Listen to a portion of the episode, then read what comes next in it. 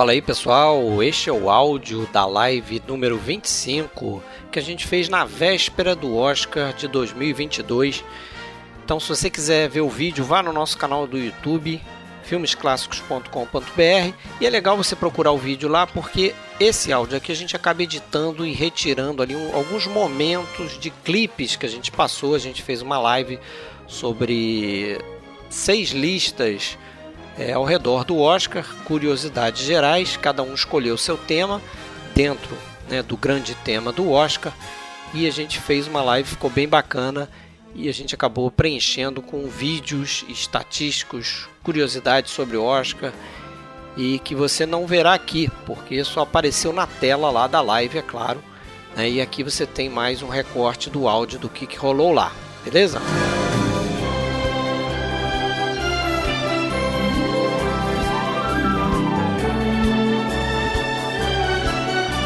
Você quiser saber mais sobre o nosso cast, acesse filmesclassicos.com.br ou procure a gente no Spotify, iTunes, YouTube ou em qualquer agregador de podcast. Temos também um grupo privado no Facebook. Para entrar, mande uma mensagem para Fred Sanjuro ou Alexandre Cataldo. Temos uma página no Face e um perfil no Instagram. Sempre procure por podcast Filmes Clássicos.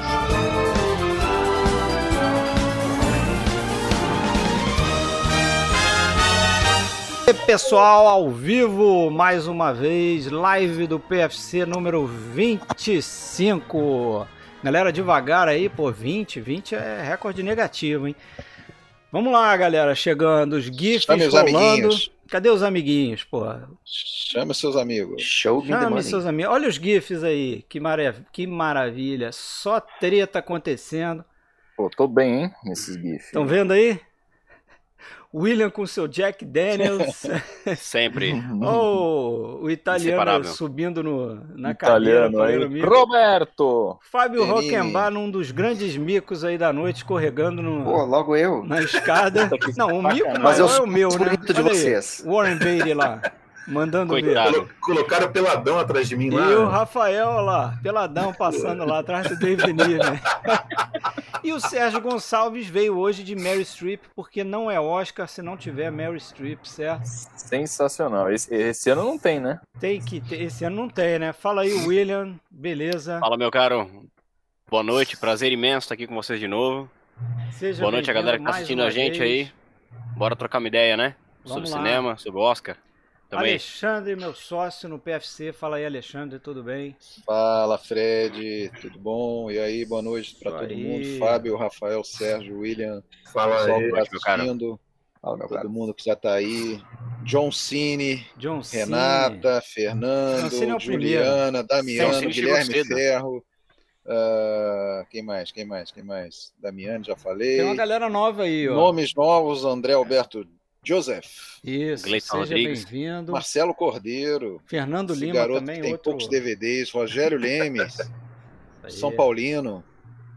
Isso aí. São Paulino tá rindo aí de Boa noite para todo mundo orelha a aí. orelha. Wellington, vamos nessa. Vamos nessa. Então, galera, o objetivo aqui hoje. Qual é? A gente fez seis listas, né?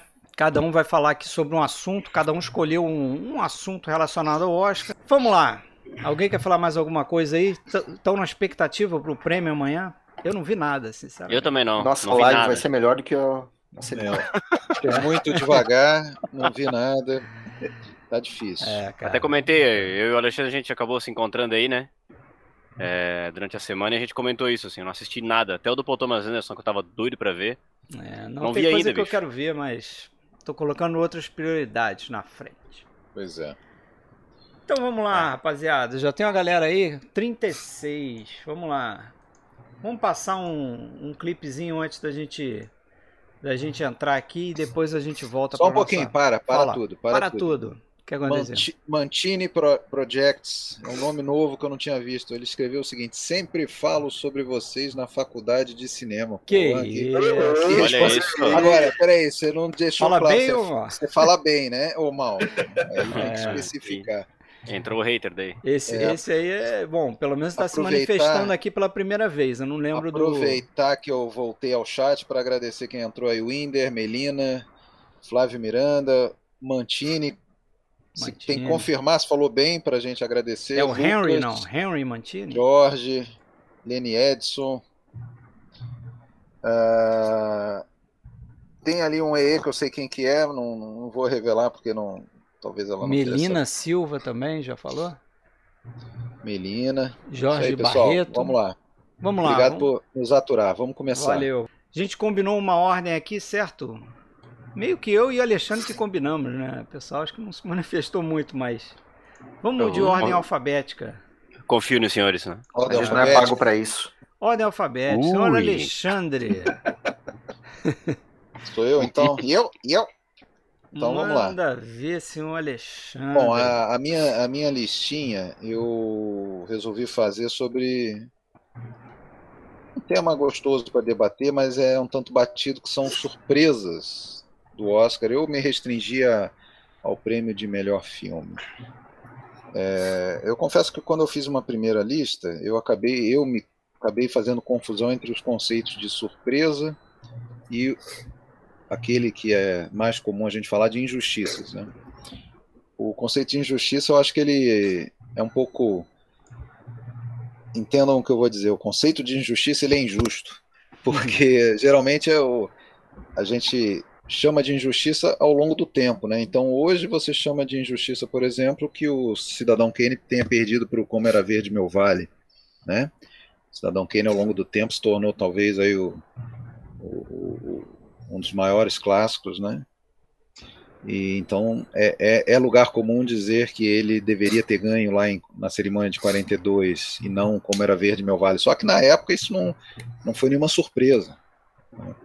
Como era verde meu vale era o, o, o favorito para a noite. Então hoje você pode analisar retrospectivamente e achar ele uma injustiça, assim como também o famoso caso de 77, né? Em que hoje a gente olha para trás e fala não Todos os Homens do Presidente, Rede de Intrigas, Taxi, Taxi Driver. Driver, Taxi todos Driver. são mais filmes do que o rock, para alguns. Tem quem ainda entenda e Olha, prefira o Damiani rock tá no chat aí, hein? Vai né? puxar a sua orelha. Não, é, para alguns.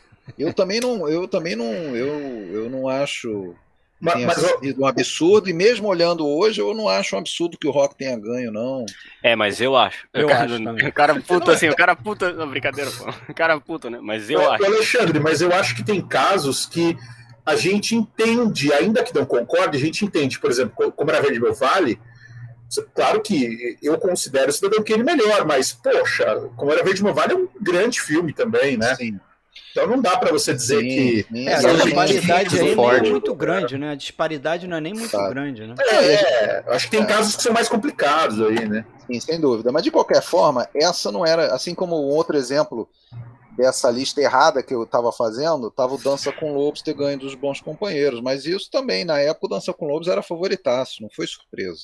Sim, é verdade. Então aí depois eu corrigi a lista e agora sim eu vou dizer qual foram os cinco, cinco casos de melhor filme em que realmente foi, uma, foi um tanto surpreendente. Algumas vezes foi bastante surpreendente, outras vezes foi um pouco. Né? É, eu começo lá pelo ano de 41, em que o Rebeca é, ganhou de Vinhas da Ira. Apesar de que o Rebeca tinha 11 indicações, é, ou seja, ele já tinha mais indicações do que Vinhas da Ira, uma diferença significativa de 11 para 7. Mas quando o, o senhor John Ford ganhou o, prêmio de, de diretor, a, a expectativa era de que o, o prêmio fosse para o Vinhas da Ira. Né?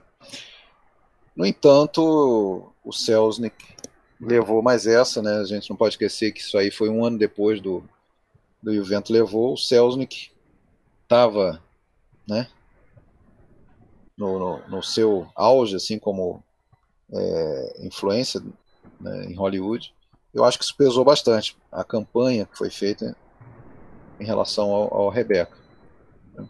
Então esse seria um primeiro exemplo que, que de realmente algo que foi uma surpresa para melhor filme, ainda que tivesse mais indicações, a expectativa é de que fosse o, não sei se vocês concordam com isso. É, aí, na verdade, isso acaba tendo, dependendo de fazer uma pesquisa da época, né, que foi o que eu tentei fazer, e realmente a, a, a expectativa era da, da vitória do Vinhas da Ira. né? E um tipo de filme que não é muito comum, muito comum o Oscar premiar, né? Que é um filme meio que vai pro lado do suspense, pro lado do mistério, né? Uhum. É, não, não é o tipo de gênero que o Oscar costuma. Tem, claro, né, um peso dramático aí grande o filme, mas não é o tipo de filme que o Oscar costuma premiar, não. É, eu coloco muito na, na- esse Oscar, eu acho que ele foi muito na, na céus, conta, na, exatamente, na conta ainda do E o Vento Levou, ele veio na esteira do, do- do- do- do- do- da influência mesmo do Céus na, na academia do ano anterior. né. Ah, o outro foi 11 anos depois, quando o. E aí sim, foi. Realmente foi uma surpresa. E foi um caso daqueles de divisão, né, em que tem dois filmes bem cotados e acabam dividindo eh, os votos, e um terceiro, que não está tão bem cotado, ganha, que foi o Sinfonia de Paris, que ganhou sobre os que eram favoritos na época, Um Lugar ao Sol, com 12, com, com, com 9 indicações, e um bonde chamado Desejo com 12. Né, os filmes de 51. Né, o filme do Kazan tinha 12 indicações, né, o filme do George Stevens tinha, tinha 9, e o Sinfonia de Paris correu por fora é, e levou. Eu acho que foi um desses casos em que acontece, às vezes, né, de divisão é, de, de, de votos. Não sei se vocês têm algum comentário a fazer. Não, Como é que era? importante Como é que era naquele tempo? Vocês sabem como é que era o sistema de votação? Ele era, não era igual ao de hoje, né? Que hoje não, é não era igual de progressivo. hoje, Fábio. Hoje, Ele era acumulativo. é, exatamente. Antigamente, melhor filme é, ganhava o filme que era o mais votado. Hoje mudou. Eu não lembro exatamente há quantos anos, mas acho que faz pelo menos uns 10, 15 anos que a academia mudou a forma de votação só na categoria de melhor filme. É. Ou seja, na 50% mais categoria um, né? você não escolhe o melhor. E, e lembrando que você coloca do melhor ao pior, você posiciona, é, um você ranqueamento, ranqueia, né? né? é, você ranqueia, exatamente. É. E esse modelo de votação, ele é até um pouco, digamos, é, tem gente que não concorda, porque nesse modelo de, de ranqueamento, você pode favorecer um filme, digamos, medíocre, o mediano, É aquele um que filme que não aparece tem muita... nem quem ama e nem quem odeia, né? O que fica ali no meio. Exatamente, exatamente. Meio. Se o filme aparecer muitas vezes em segundo, terceiro lugar, ele pode ser o melhor ganhar o melhor filme. Olha, Isso pode lembrando acontecer. assim, porque pro Oscar de melhor filme votam todos os membros da academia, né? Sendo Exatamente. que as É. outras categorias elas são restritas aos profissionais ali. Então, diretor Exato. vota em diretor, fotógrafo vota em fotógrafo. Isso explica muita coisa, né? Que tem acontecido Explica demais. É. Explica demais. Muita É, o coisa. filme, o filme Amo e Odeio, que foi o Fábio que falou aqui, ele pode ser preterido facilmente, né? Sim. Sim. Ah, e pode acontecer, por exemplo, uma, o que eu acho, né, uma coisa assim difícil de entender, por exemplo, um Green Book ganhar um Oscar de melhor filme, Sim. um Crash É, ganhar isso, Oscar de melhor isso, filme. isso eu vou comentar. Agora, é Só- importante Até lembrar porque- aqui, ó, em relação à lista do Alexandre, até para não Uhum. confundir com a lista do William, que a lista do Alexandre é surpresas. Então, por exemplo, Surpresas. Sinfonia de Paris, eu acho um ótimo musical. Eu também, eu Não é também. nenhuma vergonha ganhar o Oscar de melhor Não, filme, mas realmente não foi uma é. surpresa em É, relação é, exatamente Exatamente. que eu- a minha introdução foi nesse sentido, É. para separar os conceitos. Aqui eu estou falando de surpresa, que não necessariamente vai ser uma, ter- ser uma injustiça, ou até pode ser também. Né? Eu, particularmente, eu gosto do Rebeca, mas eu acho o Vinhas da Ira muito mais filme. Também. né? É, mas é, o que, o que eu estou falando não é sobre isso, é sobre o fato de que a expectativa em- na, no- no- nas semanas anteriores, as apostas eram em um e ganhou o outro. Né? O terceiro caso aqui, já vou dar um salto aqui para 89, cerimônia de 90, em que é, o, o filme que eu estava tava realmente cotado naquele momento era o Nascido em 4 de Julho, né, do Oliver Stone com Tom Cruise. É, e tinham dois queridinhos assim cultuados na época que era o Fábio, o, o Sérgio, fala aí qual era? Sociedade dos Sociedade dos Poetas Mortos e o meu pé esquerdo, Sim. Nossa. primeiro Oscar lá do. Daniel Day-Lewis, né? Mas não eram filmes que estavam realmente com aspecto que queriam ganhar melhor filme, esse. Né? O, o- o- as apostas estavam no Nascido em 4 de Julho, no entanto, quem levou foi o Conduzindo Miss Daisy. E aí eu acho que começou um próximo, algo que, que depois passou a ser uma, uma constante ou uma coisa comum, que era um filme acabar levando por algum aspecto que ele continha, a questão de minorias, a questão racial, a questão né, do, do, do- do motorista negro, Morgan Freeman. Não que isso não tenha a sua relevância, mas é, você às vezes, catapultar um filme que não, não, não tá com essa bola toda lá para cima por causa desse, desse conteúdo, né? Que eu acho que é, é um filme que eu gosto, é um filme agradável, mas para mim é, um, Ninguém lembra. é uma sessão da tarde. É, É, de repente, da tarde. de, É repente ninguém lembra. tarde, é uma Acho boa sessão da mesma coisa aconteceu com Crash, né? É, É, vou chegar lá, vou chegar lá. Spotlight, né? Po- Posso fazer uma observação? Tem uma coisa interessante para a gente observar aqui, que é o seguinte: o Conduzindo Miss Daisy é um dos raros filmes ganhadores do Oscar que não foi indicado para melhor diretor. Né? O diretor, o Bruce Beresford, ele não estava indicado.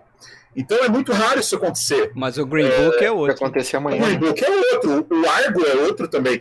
Veja, é, depois que eles aumentaram para 10 filmes, isso tem acontecido. Aconteceu com o Argo, aconteceu com o Green Book. Pode acontecer amanhã com No Ritmo do Coração, se ganhar o melhor filme, que vai ser, na minha opinião, outro erro histórico do Oscar, mas enfim. Também é tem uma- essa questão de temática, né, É, né, Rafael? Porque é um filme bacana de se ver, é um filme agradável e tudo, mas a gente percebe que não, não tem uma qualidade de cinema, pelo menos minha opinião, né, para levar um eu- É, mas é o que você consegue, filme. né, Sérgio? É o que você consegue quando coloca 10 filmes. Porque se fosse Pois é. 5, talvez ele nem estivesse ali. Então, quando estivesse você coloca 10, ele vai. É. Ele fica no quarto ou quinto lugar de todo mundo, ele vai É. subindo. ele vai subindo. E, e ganhou, e ganhou da Associação dos, dos Produtores. Dos produtores, atores. Para encerrar aqui minha- meus dois casos finais aqui, eu citaria o. Aí são dois casos batidíssimos, um vocês já estão falando aí, inclusive nos comentários já vi que falaram também. Mas antes, o famoso ano 98, 99, né, em que o, o nosso querido resgate do soldado Ryan, né, cotadíssimo, ainda mais quando o Spielberg foi lá buscar o melhor diretor lá em cima. Depois vem os camaradas lá e, apesar de ter mais indicações, né, não se esperava que Shakespeare Apaixonado ganhasse o melhor filme. É, essa, foi, essa foi a vitória do dinheiro da campanha. O Foi. Harvey Weinstein É. fez uma campanha milionária é para super tirar o Oscar. polêmico isso aí. É, é, É. extremamente. Pra não falar ridículo, né? É, E sobrou até pra Fernanda, né? Sobrou até Foi um, é. Fernanda. ano, foi um ano estranho, né? Foi É, um foi ano um estranho. ano muito Foi esquisitíssimo. menino melhor com ator. Gwyneth Paltrow melhor atriz, com, com o meu o meu avatar ali, o Benini, levando o melhor ator. É, um negócio.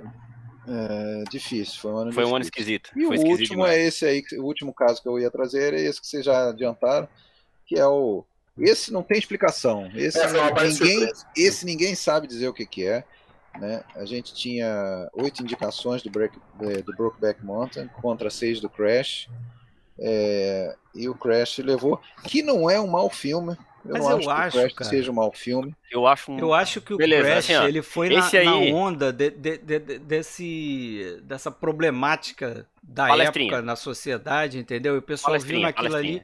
É, exatamente, o pessoal se reconheceu aquilo ali, reconheceu a sociedade naquela coisa do, O... É, né, Velho, sociedade Sabe o que, que parece pra à mim? beira do limite, do. O, o filme Crash parece pra mim, sabe o quê? Quando tu vai entrar numa.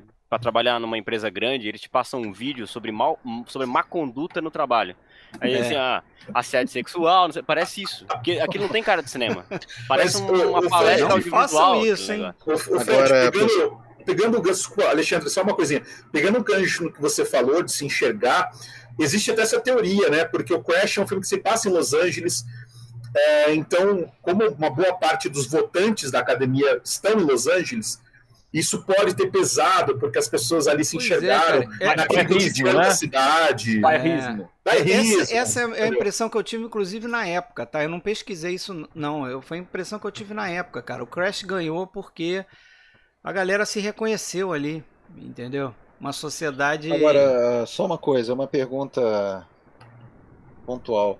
O, o Brokeback não pesou contra eh, ele o, a- algum, A tipo, temática, né? algum tipo de Ah, homofobia? preconceito, Pode ser, provavelmente ser. também, né? A Provavelmente. academia era mais velha na época, né? Ela É. renovou de uns 5, 6 anos pra cá. É. Pô, mas é, Mas É complicado você demais, pensar né, que- pensar é, nisso, porque, é, poxa, é inclusive, inclusive parece que eu, eu, eu li isso na época, que o Clint Eastwood se negou a entregar o Oscar de melhor filme porque ficou com medo que o Brokeback Mountain ganhasse, né? Ele ia ser o apresentador do melhor filme e a pessoa mãe. que entregar e ele disse que não ia porque ele ficou com medo e tal. Enfim. Pô, o cara com medo, cara. O cara tá com medo de quê, cara? É, Eu- É, eu- Saca Magnum 44 ali, qualquer Tipo, coisa. eu- Mas a Resolve gente ouviu, essa porra. uh, Rafael, eu acho que até a academia achou que eles iam ganhar, que por isso chamaram o Clint, que é um ícone do Western, pra entregar o É, pois é, ele não quis ir. Por fim, o Jack Nicholson entregou. Imagina se fosse o John Wayne. Panther John Wayne não ia topar, não, cara. É, o John Wayne não ia. Wayne Por outras razões. Por outras. John Wayne ia dar uns tiros pra cima aí, cara. Ô, a, minha, a minha lista Beto, tá Pedro bem Day. parecida, tá bem parecida com essa do Alexandre cara. É, tem algumas coisas em comum, mas. Beto, B Vamos lá. Day. Então era isso, Fechou, cara. Alexandre? Era a minha listinha de cinco modesta, desculpa Beleza. aí se eu não surpreendi Pessoal- ninguém. As minhas surpresas não surpreenderam ninguém. Então, vamos lá, senhor Fábio Roquembar. Manda ver aí, Opa. Fábio. Cara, quando, quando saiu a relação dos, dos indicados, eu fiz um desabafo no Twitter, falando da impressão que eu tinha que o tempo dava pra gente de que o, o Oscar antes ele era mais competitivo, que os filmes eram melhores. Como- E eu não sei como é que vai ser daqui a 20, 30 anos, quando a gente olhar agora para os anos 2000, né? E aí, quando. Acho que foi o Rafa que deu a ideia da, da, da, live ser do Oscar, a primeira coisa Isso. que eu pensei que era, era ideal falar sobre isso. E eu até achei que ia ter mais dificuldade. Claro que eu deixei algumas coisas de fora, porque eu pensei em fazer aquele apanhado dos anos em que a gente realmente teve uma disputa e que você olha para trás agora e diz: caramba, é, é um outro tempo, o cinema é diferente, olha, olha os filmes que estão concorrendo. E a gente. E aqui, claro, a lista que eu fiz depende de quem ganhou, né? Como a gente está falando, eh, até porque quem vota para melhor filme são todos profissionais. Isso é uma coisa que eu sempre falo. O Oscar não é sinônimo de qualidade, porque você de repente tem ali maquiador, figurinista, técnico de som, que às vezes não sabem nem o que, que faz uma boa narrativa, o que, que, o que, que constrói um bom filme, mas que está ali votando a partir daquilo que ele acha que é bom, ou que ele vê uh, o- o- os sindicatos premiarem. É por isso que, de repente, é toda a importância do, do, do sindicato dos produtores, que meio que direciona aquele pessoal que está meio perdido, não, vota em quem. Então, eh, e olhar essa lista do Oscar é interessante, né? Porque a gente vai conseguir entender até a própria história do, do, do cinema americano, porque, cara, os anos 60 no Oscar, eles são, para mim, incrivelmente pobres. Eu comecei a dar uma olhada no geral ali, é claro que você tem ali o Ben-Hur, tem o Lawrence da Arábia, a gente tem filmes que ficaram de fora ali, que perderam o Oscar, que hoje são muito maiores do que os que ganharam, mas tem tanto filme, tanto filme ali perdido, que a gente não sabe quem foi, quem são, quem, de onde é que vieram, é, Rancor, Belinda, Quem é o Infiel, Sayonara, Fanny, Filhos e Amantes, Amar e Sofrer, são filmes que foram um dia indicados ao Oscar de melhor filme e sumiram. Sumiram. Em compensação, quando a gente chega nos anos 70, os anos 60 são aqueles anos das filmografias internacionais, né? Onde o cinema americano ele vê ah, a França, ele vê a Tchecoslováquia, ele vê vários filmes, várias, vários países surgirem com movimentos e o cinema americano começa a pensar em ter um movimento de transformação. Aí, cara, a gente chega nos anos 70, a coisa é, é absurda, porque provavelmente foi a maior época do Oscar se a gente começar a pegar todos os indicados, né, e começar a ver a qualidade do, do grupo final de cinco ali. E aí, então, eh, eu tentei fazer essa, essa mescla e tentar pegar um pouco de cada década, mas não foi possível. Só nos anos 70 eu acabei pegando dois, né? E olhando para trás, antes de eu começar a falar deles, nos anos 90, a impressão que eu tenho também é que eh, quase todas as premiações você tem ali dois ou três filmes que você olha agora e você diz, bom, merecia, merecia estar indicado, né? Eh, é um filmaço, acabou ficando, e, a gente chega nos anos 2000 e talvez seja saudosismo meu, né? E essa coisa de, de- dos 10 filmes, que é uma coisa absolutamente capitalista, comercial. O, Hollywood tentou, né? de 33 a 44 foram 10 indicados. Aí os caras se deram conta que não, peraí, não está funcionando. Né? Em 32 foram 7 indicados, eles mudaram. Então, primeira coisa, e aí vocês vão estranhar quem conhece a história do Oscar, porque eu voltei lá em 39, que é um ano que todo mundo conhece, né? Aquele, o grande ano de ouro de, de Hollywood. 39, Eu é. coloquei, eu, eu coloquei cinco, mas são dez indicados. Por que, que eu coloquei cinco? Para tentar enfatizar um pouco o que era o peso da disputa. Eu acho que, tanto lá como hoje, metade dos que estão ali estão ali para fazer para fazer espaço. Né? Você é deixou figurativo. filmes, filmes como Ninótica, por exemplo, fora daquela Sim, lista. Ninete, Ninótica ficou fora. Se a gente olhar O- 41, Of tinha Mice sete and filmes Men grandes. Também. O Adeus, filme Mr. Chips também. Também. então Mas você tu- imagina. tu, olha cara, ali, tu tem o Vento Levou competindo com A Mulher Faz o Homem, ah, No Tempo das Agências. Morro das- dos Ventos Uivantes, né? o Mágico de Oz o Morro dos Ventos Uivantes. Ah, para mim, qualquer um que ganhasse ali uh, ia entrar para a história e estava muito bem entregue o prêmio. Então talvez este seja o, o, o, ano em que você mais. Será que foi o melhor ter, ano da academia? Para mim, para mim é. Em 42 a gente teve ali o Cidadão Kane, teve Como Era Verde Meu Vale, teve o Pérfida, teve Relíquia Macabra, Sargento é. York, teve Suspeita, né, o segundo filme do, do Hitchcock nos Estados Unidos. Mas esse ano, para mim, ele é, ele é aquele tipo de ano que tu olha e diz, não, vamos jogar para cima, o filme que pegar, pegou, e tá beleza, né, vai, vai acabar ficando para a história. E aí eu dei um, busquei nos anos 40, os anos 50, anos 40 também tem grandes anos, os anos 40 é muito bom. Mas os anos 50 a gente chegou a ter uh, a ponte do Rio Quay, 12 homens e uma sentença e testemunho de acusação. Acho que foi 57 ou 58 competindo. Ótimo ano é. também. Né? Bah, nos anos 60 uh, também quase entrou aquele ano da virada, que é 68, né? Que a gente teve dois filmes com o Poitier, a gente falou dele no podcast especial sobre ele, Bodanovich. Oh, teve Bonnie and Clyde, A Primeira Noite de um Homem também. Mas aí pesou uh, como é que eu vou trabalhar isso aí depois na relação. Porque eu tinha que colocar um outro ano ali, que é aquele ano que eu comentei ali, né? Porque em 42, se você somar, uh, eu até tentei tirar mais filmes ali, mas no fim das contas a gente poderia numerar também seis ou sete filmes. E. e, e uh, 40, 41, 42. Eu acho que são três anos, nos anos 40, que apesar de ter uma lista de 10, a gente tira vários filmes ali que você poderia entregar para dois ou três e a coisa estaria muito bem entregue. Né? E que é uma constante nos bons anos de Hollywood você ter essa relação de dois ou três filmes muito bons e dois ali que acabam ficando para esquecimento. E esses anos não. Pô, como é que vai ter o Cidadão Kane competindo com Pérfida, com Relíquia Macabra, com Como Era Verde Meu Vale? O Alexandre tá falando ali antes. Uh, Hoje a gente pensa, nossa, o Kane perdeu. Cara, o Kane perdeu, mas olha quem está do lado dele. Olha, tanto naquela época como olha o que ficou para hoje, né, uh, desses filmes aí, para a gente entender o que, que significa né, esses anos aí em termos de, de, de, representatividade. Aí eu pulei os anos 60 porque eu tinha que colocar dois filmes dos anos 70 que são sempre citados, dois, dois anos.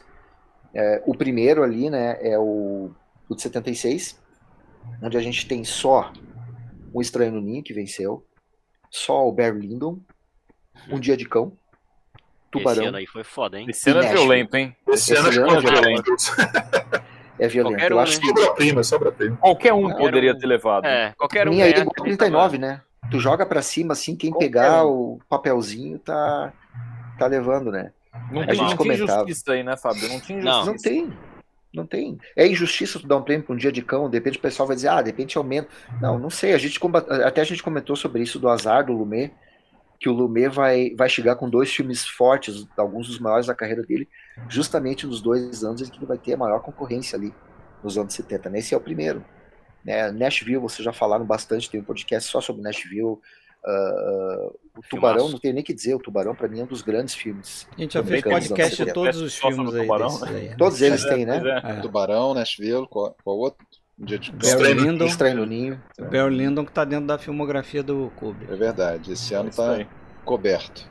Aí tu pensa, pô, é, tu tem ali o, o, Tu tem Miles Forman, tu tem Stanley Kubrick, tu tem Sidney Lumet, tu tem Steven Spielberg, tu tem hum. Robert Altman bota o que aí, né? Eu, eu, vi hoje alguém comentando no Twitter que ano que vem há a possibilidade de você ter Spielberg, Scorsese e Cameron com, uh, combatendo, digamos assim, no Oscar. Ainda é pouco comparado com o que a gente tem nos anos 70. É. Né? O ah, conjunto de, de diretores Mas... que estão ali fazendo história. E aí a gente pula um ano. Tu anda Nossa. um ano. E aí no ano seguinte, vocês já comentaram do rock. E quem que a gente tem do lado do rock? A gente vai ter ali uh, uh, o Rede de Intrigas, Presidente, é, o Rede de Intrigas, Taxi Driver. E um filme que o pessoal não conhece, não fala muito, Essa Terra Minha, do Al Ashby, que eu, eu acho um filmaço. Adoro esse filme. Eu acho um Bom filmaço. Filme. Adoro. O Ashby, né, ele é, ele, é, ele é injustamente deixado de lado, né, Rafael? Pois é, e veja que eh, desse ano que você falou, que o Rock ganhou, o Rock é o mais fraco dos cinco, né? Eu acho o Rock eu mais fraco também. dos cinco filmes ali. Uns dois só tranquilamente, mas. Renato Chaves, compareça aqui para defender o rock. Cara, eu não, Damiani, acho que... Damiani. Eu não, assim, ó, sendo bem honesto, eu não acho nem que rock é um dos grandes filmes daquele ano, cara. Vamos nem acho isso, todo assim. mundo aqui pra vir. Ah, eu, vou, eu, eu vou uma- eu vou ser uma voz dissonante aqui nos quadros. Adrian! Eu gosto mais de rock do que de rede de intrigas. Pode me apedrejar. É mesmo, A Sérgio? gente faz isso É, é mesmo? Isso. And I can't do this anymore. Devia ter chamado ele pra fazer, então, episódio do Sidney Lumet, cara. Pra gente. Não, não que, não que eu não gosto, Catar entendeu? Mas eu acho que ele deu uma certa. Eu revi recentemente, eu acho que ele deu uma certa envelhecida. Sei lá, pode ser Pois uma. é, eu acho que ele, mais É, mas ele é tão agora. premonitório é, que de repente eu ele ficou datado, é. porque Eu É, não acho né? muito datado, não. eu também acho que não. É, mas eu não, não tira o fato de que o próprio William falou, de repente tinha outros filmes até que podiam entrar ali, né? Com certeza. Ah, cara, nos anos, os, anos, os anos 70 a gente teve. É, é absurdo. Se você É pegar absurdo. os anos do, do Poderoso Chefão, você também vai ter. Cara, a gente teve Poderoso Chefão 2, A Conversação e Chinatown. Você é louco. Só isso. Os três, assim, na mesma listinha ali. E Leme também, no que eu acho um puta O. Lene também é ótimo Eu adoro esse filme, cara. É. Tudo bem É, que a tinha, gente- tinha o gente gravou Inferno na Torre junto semana. ali, que é. O Inferno Inferno na Torre. Era o representante da velha Hollywood ali, né? Pois é. Era o Inclusive, representante da velha. Tava o, Ele os, era o, o atores ali. doutor, o doutor do Little do, de 1968, né? Exatamente. Exato.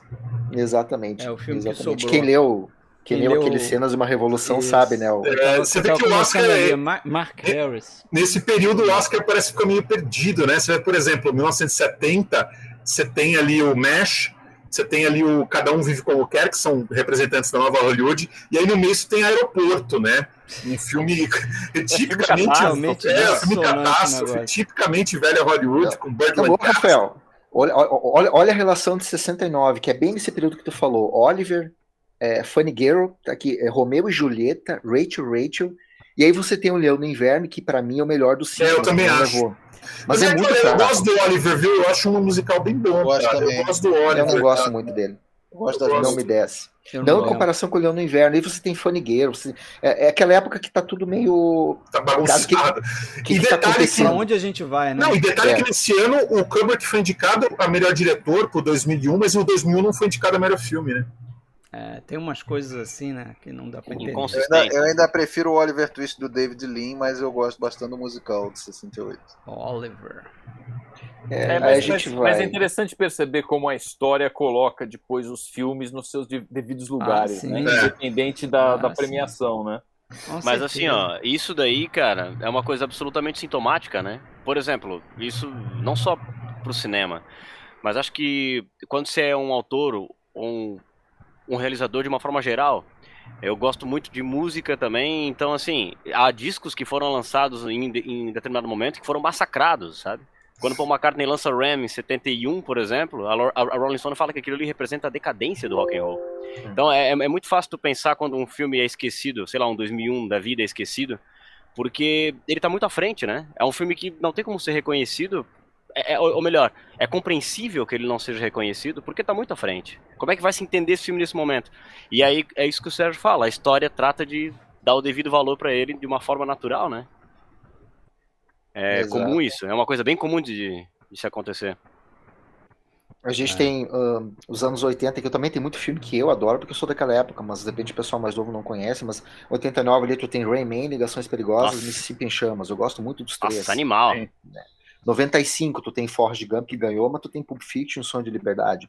Então tu Total. olha pra trás, esses, esses choques de filmes aí, é uma coisa meio absurda. Tem- Eu escolhi... fa- Fala, Rafa, pois eu Não, eu ia falar que você falou em anos 80, tem um filme dos anos 80 que eu gosto bastante, que foi indicado ao Oscar, mas hoje é pouco lembrado, que é o Reencontro. Não sei se vocês lembram desse filme. Sim, O Que The Big Chill. Eu nunca vi. Cara, eu acho esse filme muito bom, muito bom. foi o mesmo ano dos eleitos, não foi? Foi, mesmo que ganhou o, o, é, Laços de Ternura, ganhou Laços de. Ternura. Laços de Ternura. É, aí tu vê, tem filmes que ficaram ali meio esquecidos que também são filmaços vendo hoje. Próprios Eleitos também é outro filme que. Ah, Adoro, É, cara, Nossos Eleitos que- é maravilhoso, é maravilhoso. Poucos lembram E- hoje também, né? Não, é um filme muito Também. revisitado, os eleitos. E pra terminar aqui, aí eu chego lá no ano que eu gosto muito, né? Que é o ano de 90 e 94, né? Que a gente tem ah, essa. Pra mim, pra- pra- eu gosto de todos os filmes que estão ali, né? Você tem. Pode ter até o elo mais fraco, se tu parar pra pensar nisso. Mas ali, ah, o ano que o Ulisses Schindler ganhou, mas você tem aí, concorrendo quem. Tu tem a Jane Campion que finalmente vai, eu acho que vai, É, eu acho que vai ser reconhecida, né? É. Você tem a Jane Campion com o, O, o Piano, Vestígios do Dia, eu acho um filmaço. Para mim, a melhor fase do, do, do, do, do, diretor ali é essa fase ali de, de 85, de Uma Janela para o Amor até o Vestígios do Dia. Ele faz três obras-primas ali.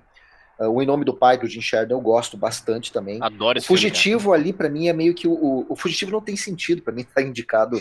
Ele, para mim, é uma aventura. É estranho, tá né, legal, tudo bem, é mas, estranho. cara, o que, que ele tá fazendo ali? É o representante mais, digamos, hollywoodiano ali, né? É, o que ele tá fazendo ali? Tu olha para ele agora e, meu, isso aí foi indicado. Tá, o filme é legal, tu te diverte, é, é, é bacana acompanhar o Harrison Ford. O, o Tommy Lee Jones tá demais, mas, pô, melhor filme, comparando oh. com, com o que tá do lado ali. Mas esses quatro dão um peso e eles conseguem reunir, resumir para mim o que, que é para mim é os anos 90. Eu acho que em todas as edições dos anos 90 tu tira ali dois ou três filmaços que tu olha e diz, não, a, a disputa que era acirrada. Por mais que tinha, a lista Schindler era disparado o, o, favorito. Mas olhando em retrospectiva hoje, com o peso do tempo, tu vê que a disputa é muito boa. Por isso que eu disse, eu não sei se daqui a 20 anos a gente não vai olhar para 2018, 19, 22 e, e vai dizer, bah, olha só, tinha uma disputa ali que era é, Mas eu é, tenho a impressão que, que não. Isso que eu, eu queria, tenho a impressão que não. Isso que eu queria perguntar para vocês, porque a gente olhando os filmes indicados hoje, a gente tem a impressão que são filmes de menor importância, mesmo de menor qualidade, a gente assiste aquela lista dos filmes e fala, poxa, eu vejo talvez uns dois aqui ou três que são grandes filmes, os outros são filmes mais ou menos. Isso se deve ao quê? Uma diminuição da qualidade geral dos filmes ou um excesso de produções e de repente a própria academia se sente meio perdida em quem vamos indicar afinal? Hum. E acaba que se tu tivesse cinco já ia, já ia ajudar. Se tivesse excesso só cinco, de... por exemplo. É, mas ia... excesso de produções você está falando o quê? Que são indicados. A quantidade que é indicado. Porque eu acho que produção, excesso de produção, em termos de quantidade de filmes que são produzidos ano a ano, não deve estar tá muito diferente, né? É, não, eu acho que a questão de qualidade, eu acho que essa, é essa questão das coisas serem muito. Sabe, o que faz sucesso hoje você já joga no lixo daqui a uma semana. Mas será, Fred? Fred Cara, assim, olha pro ó, ano uh... passado, assim. Quais, fala aí os filmes do ano passado. O Fred, Mas me é diz uma coisa. Hoje, o que tem no cinema hoje? Tá, uh, eu olhei o Beco, o Beco do Pesadelo. Eu não consigo imaginar o pessoal mais novo hoje indo ver o Beco do Pesadelo no cinema.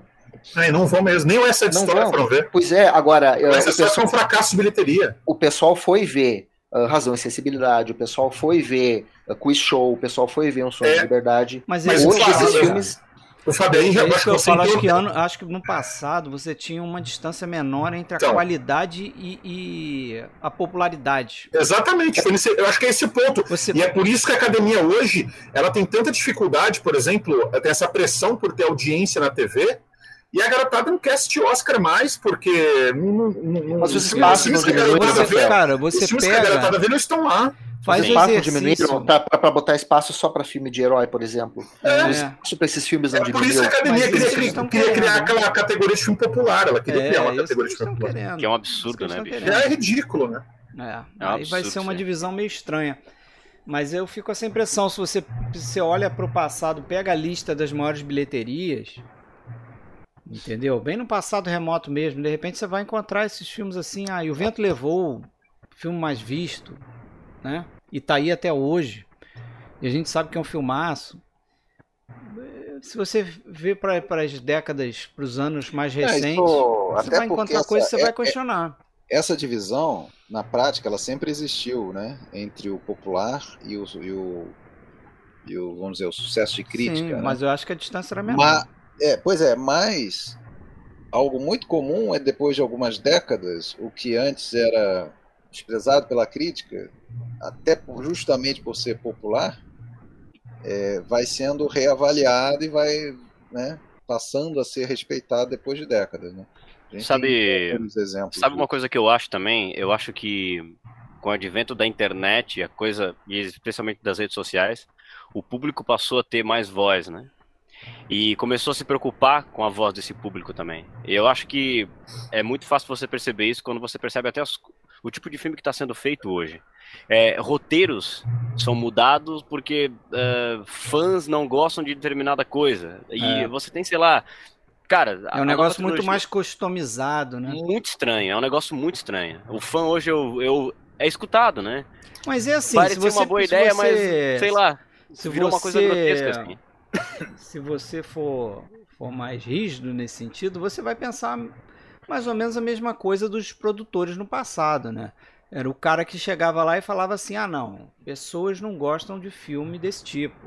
Uhum. Só que ele não tinha essa ferramenta de medição como tem hoje, né? Que você pode botar ali um bot ali para verificar o que que tá bombando no Twitter, o que que a galera gosta, o que que não gosta e jogar isso pro entendeu? Que falta investimento hoje, Fred, em filmes que, por exemplo, Paciente Inglês, pegar um filme que é uma super produção que concorreu, ganhou o Oscar, é difícil tu ver esse tipo de filme porque parece que os filmes mais dramáticos, os filmes mais sérios estão com um nicho menor de investimento É. e de exibição e acaba indo muito orçamento de estúdio, e muita, mu- muita atenção do circuito exibidor para os filmes de herói, para os blockbusters, coisa e tal. Parece que esse nicho de filme para ganhar Oscar, digamos assim, para concorrer, ele está com cada vez menos espaço também de E que produção e de exibição. Junto com uma decadência de, de sala de ex- exibição, né, de distribuição, menos salas, menos tudo. O cara quer passar Não. o que dá certo. Mas e outra, né? Hoje, Ganha hoje você vê, por exemplo, o Oscar é amanhã, dos filmes estão indicados, a maioria já está disponível nos streamings. Você não tem que sair É. da sua casa para assistir. É, mas E- esses anos foram diferentes também, né? E assim, Mas, mas é uma aí, tendência, né, Fred? Isso vai Meu. acontecer cada vez mais. O Sérgio falou uma, uma, uma palavra aí que realmente, quando eu penso nisso, é uma coisa que não sai da minha cabeça, que é a palavra tendência, né? É, o fã hoje ele não só tem uma, uma importância, ele é ouvido e talvez até dita regras, como você tem roteiros pensados para que o fã se coloque em determinado protagonismo como uma espécie de avatar, né? Quando você tem, por exemplo, um filme como, sei lá, posso citar dois exemplos aqui. Um deles é o Yesterday, onde você tem uma história do ponto de, onde o ponto de vista do protagonista é o do fã. Você se encaixa naquele personagem ali. Você é uma pessoa anônima, você se encaixa ali, vislumbrando toda aquela. Ou melhor, esses novos Homem-Aranha, cara.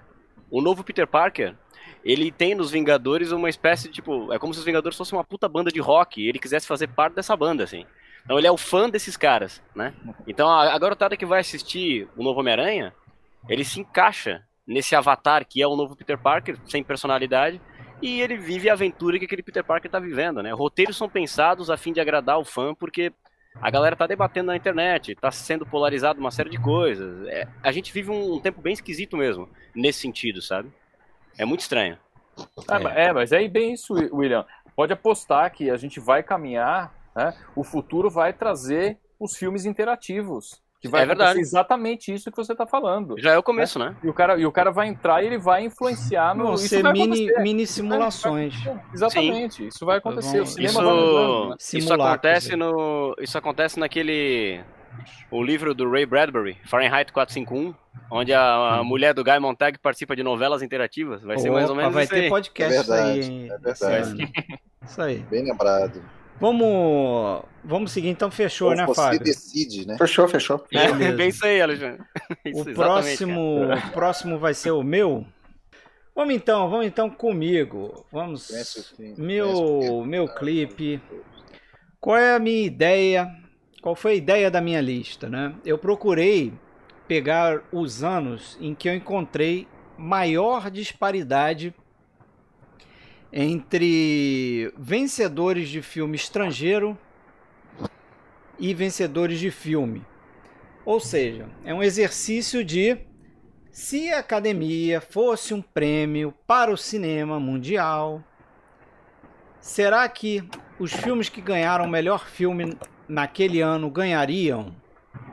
Ou será que tinha coisa mais interessante nos prêmios de estrangeiro? Né? Vamos lembrar que o, o, o primeiro prêmio de estrangeiro são dos filmes de 1947, ou seja, a, a cerimônia de 48 teve o primeiro Oscar para estrangeiro e foi um Oscar honorário, não era uma categoria competitiva.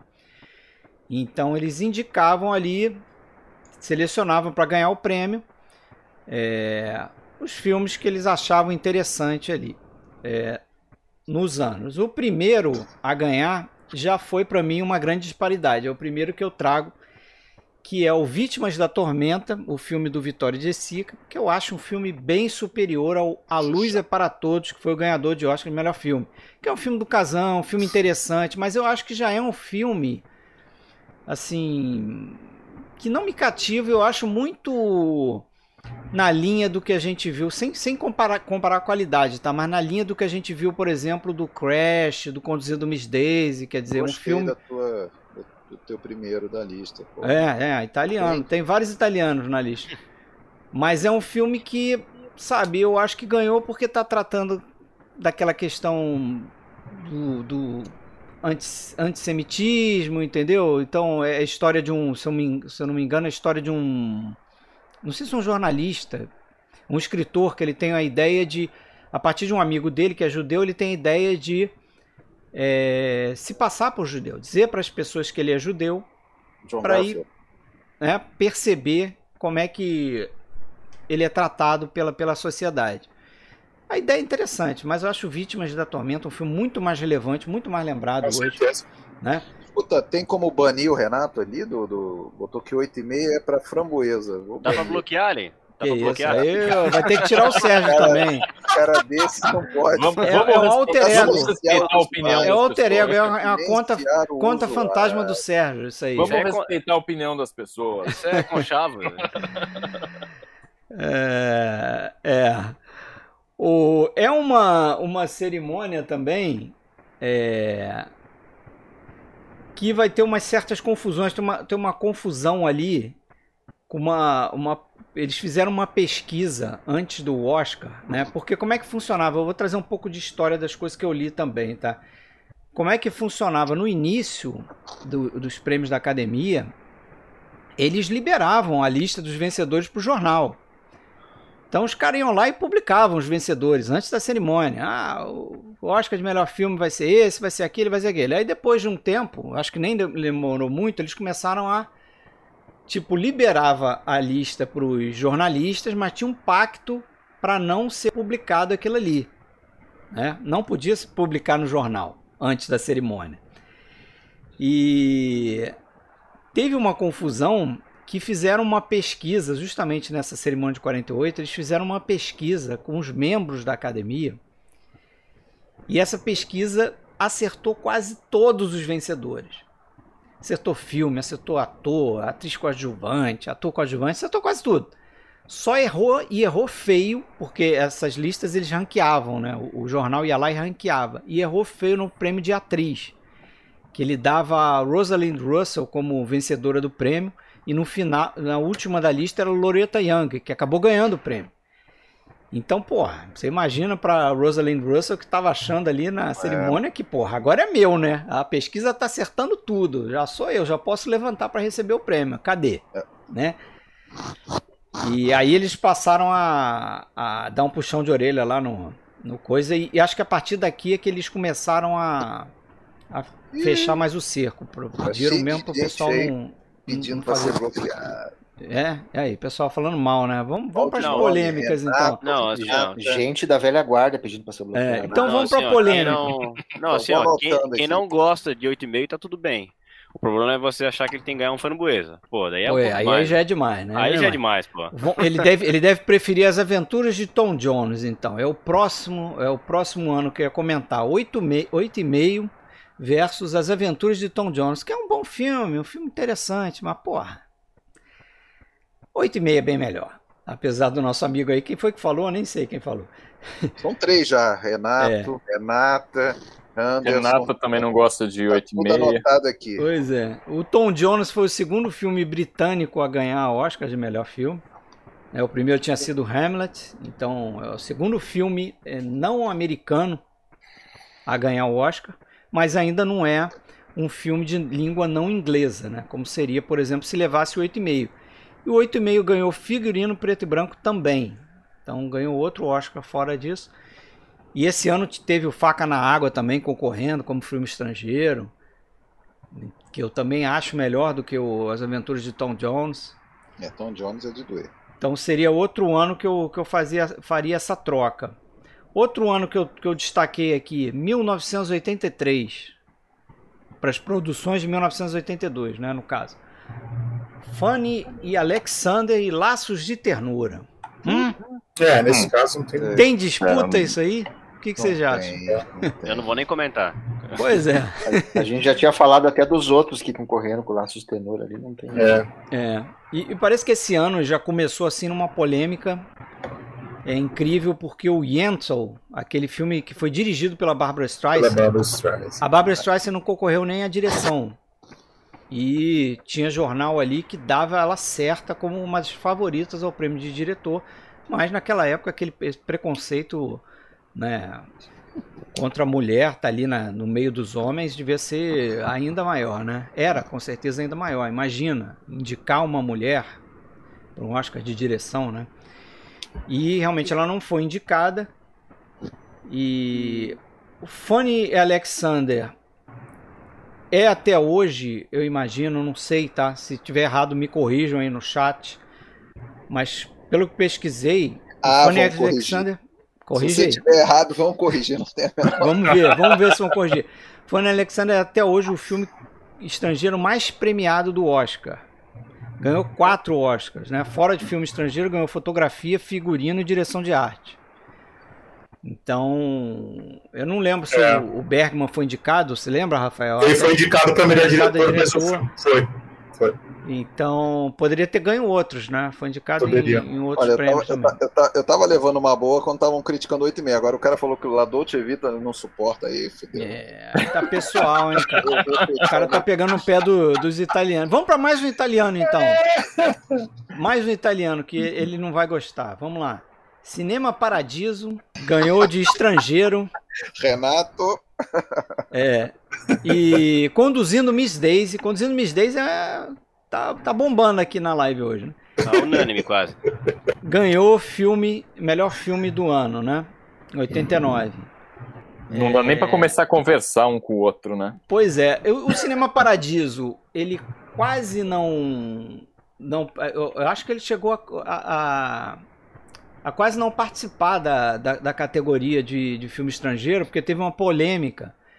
Porque a academia tinha uma regra lá que dizia que a versão que fosse exibida no país de origem do filme tinha que ser exatamente a versão que era exibida nos Estados Unidos. E aí, semanas antes do, do prêmio, Ficou uma dúvida se a versão que tinha passado na Itália era a mesma que tinha passado nos Estados Unidos, e se o Sistema Paradiso Paradiso estava elegível para concorrer ao prêmio e tal, mas acabou ganhando e confirmaram que não, que foi a mesma versão. Para mim também outro ano que dava fácil para dar um prêmio pro um estrangeiro. Para mim seria o Cinema Paradiso. Foi o Mas- ano. Fala. Não, não, eu ia perguntar pra vocês se vocês sabem dizer de cabeça qual foi o primeiro ano que o filme é, falado em língua não inglesa concorreu a melhor filme.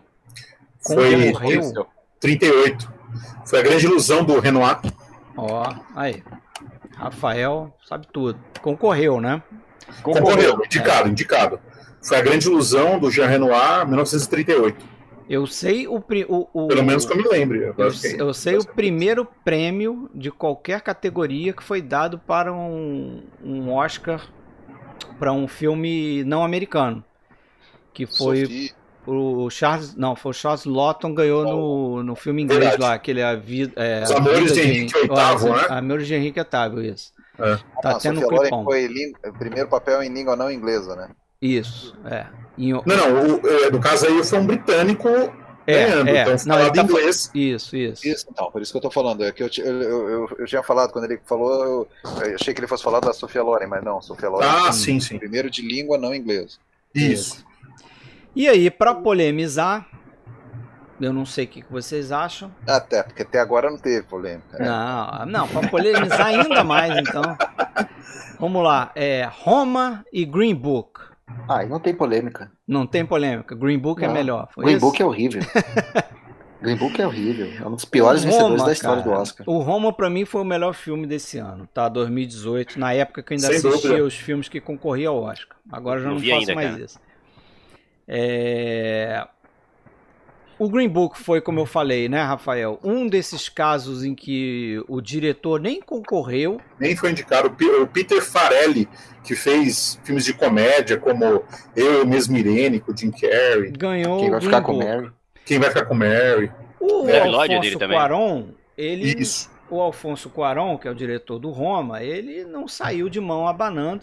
Né? Eu, eu também não sei isso, mas vou lançar essa, essa informação aí. Mas eu desconfio que não tenha tido outro é, profissional a ter concorrido a tantos Oscars numa mesma cerimônia, que não seja um, sei lá, um Walt Disney acho que não vai acontecer isso também. Como foi o Alfonso Cuarón nessa cerimônia, né? Porque ele levou três Oscars para casa. Ele levou um Oscar de fotografia, Fotografia. levou um Oscar de filme estrangeiro e levou o Oscar de direção.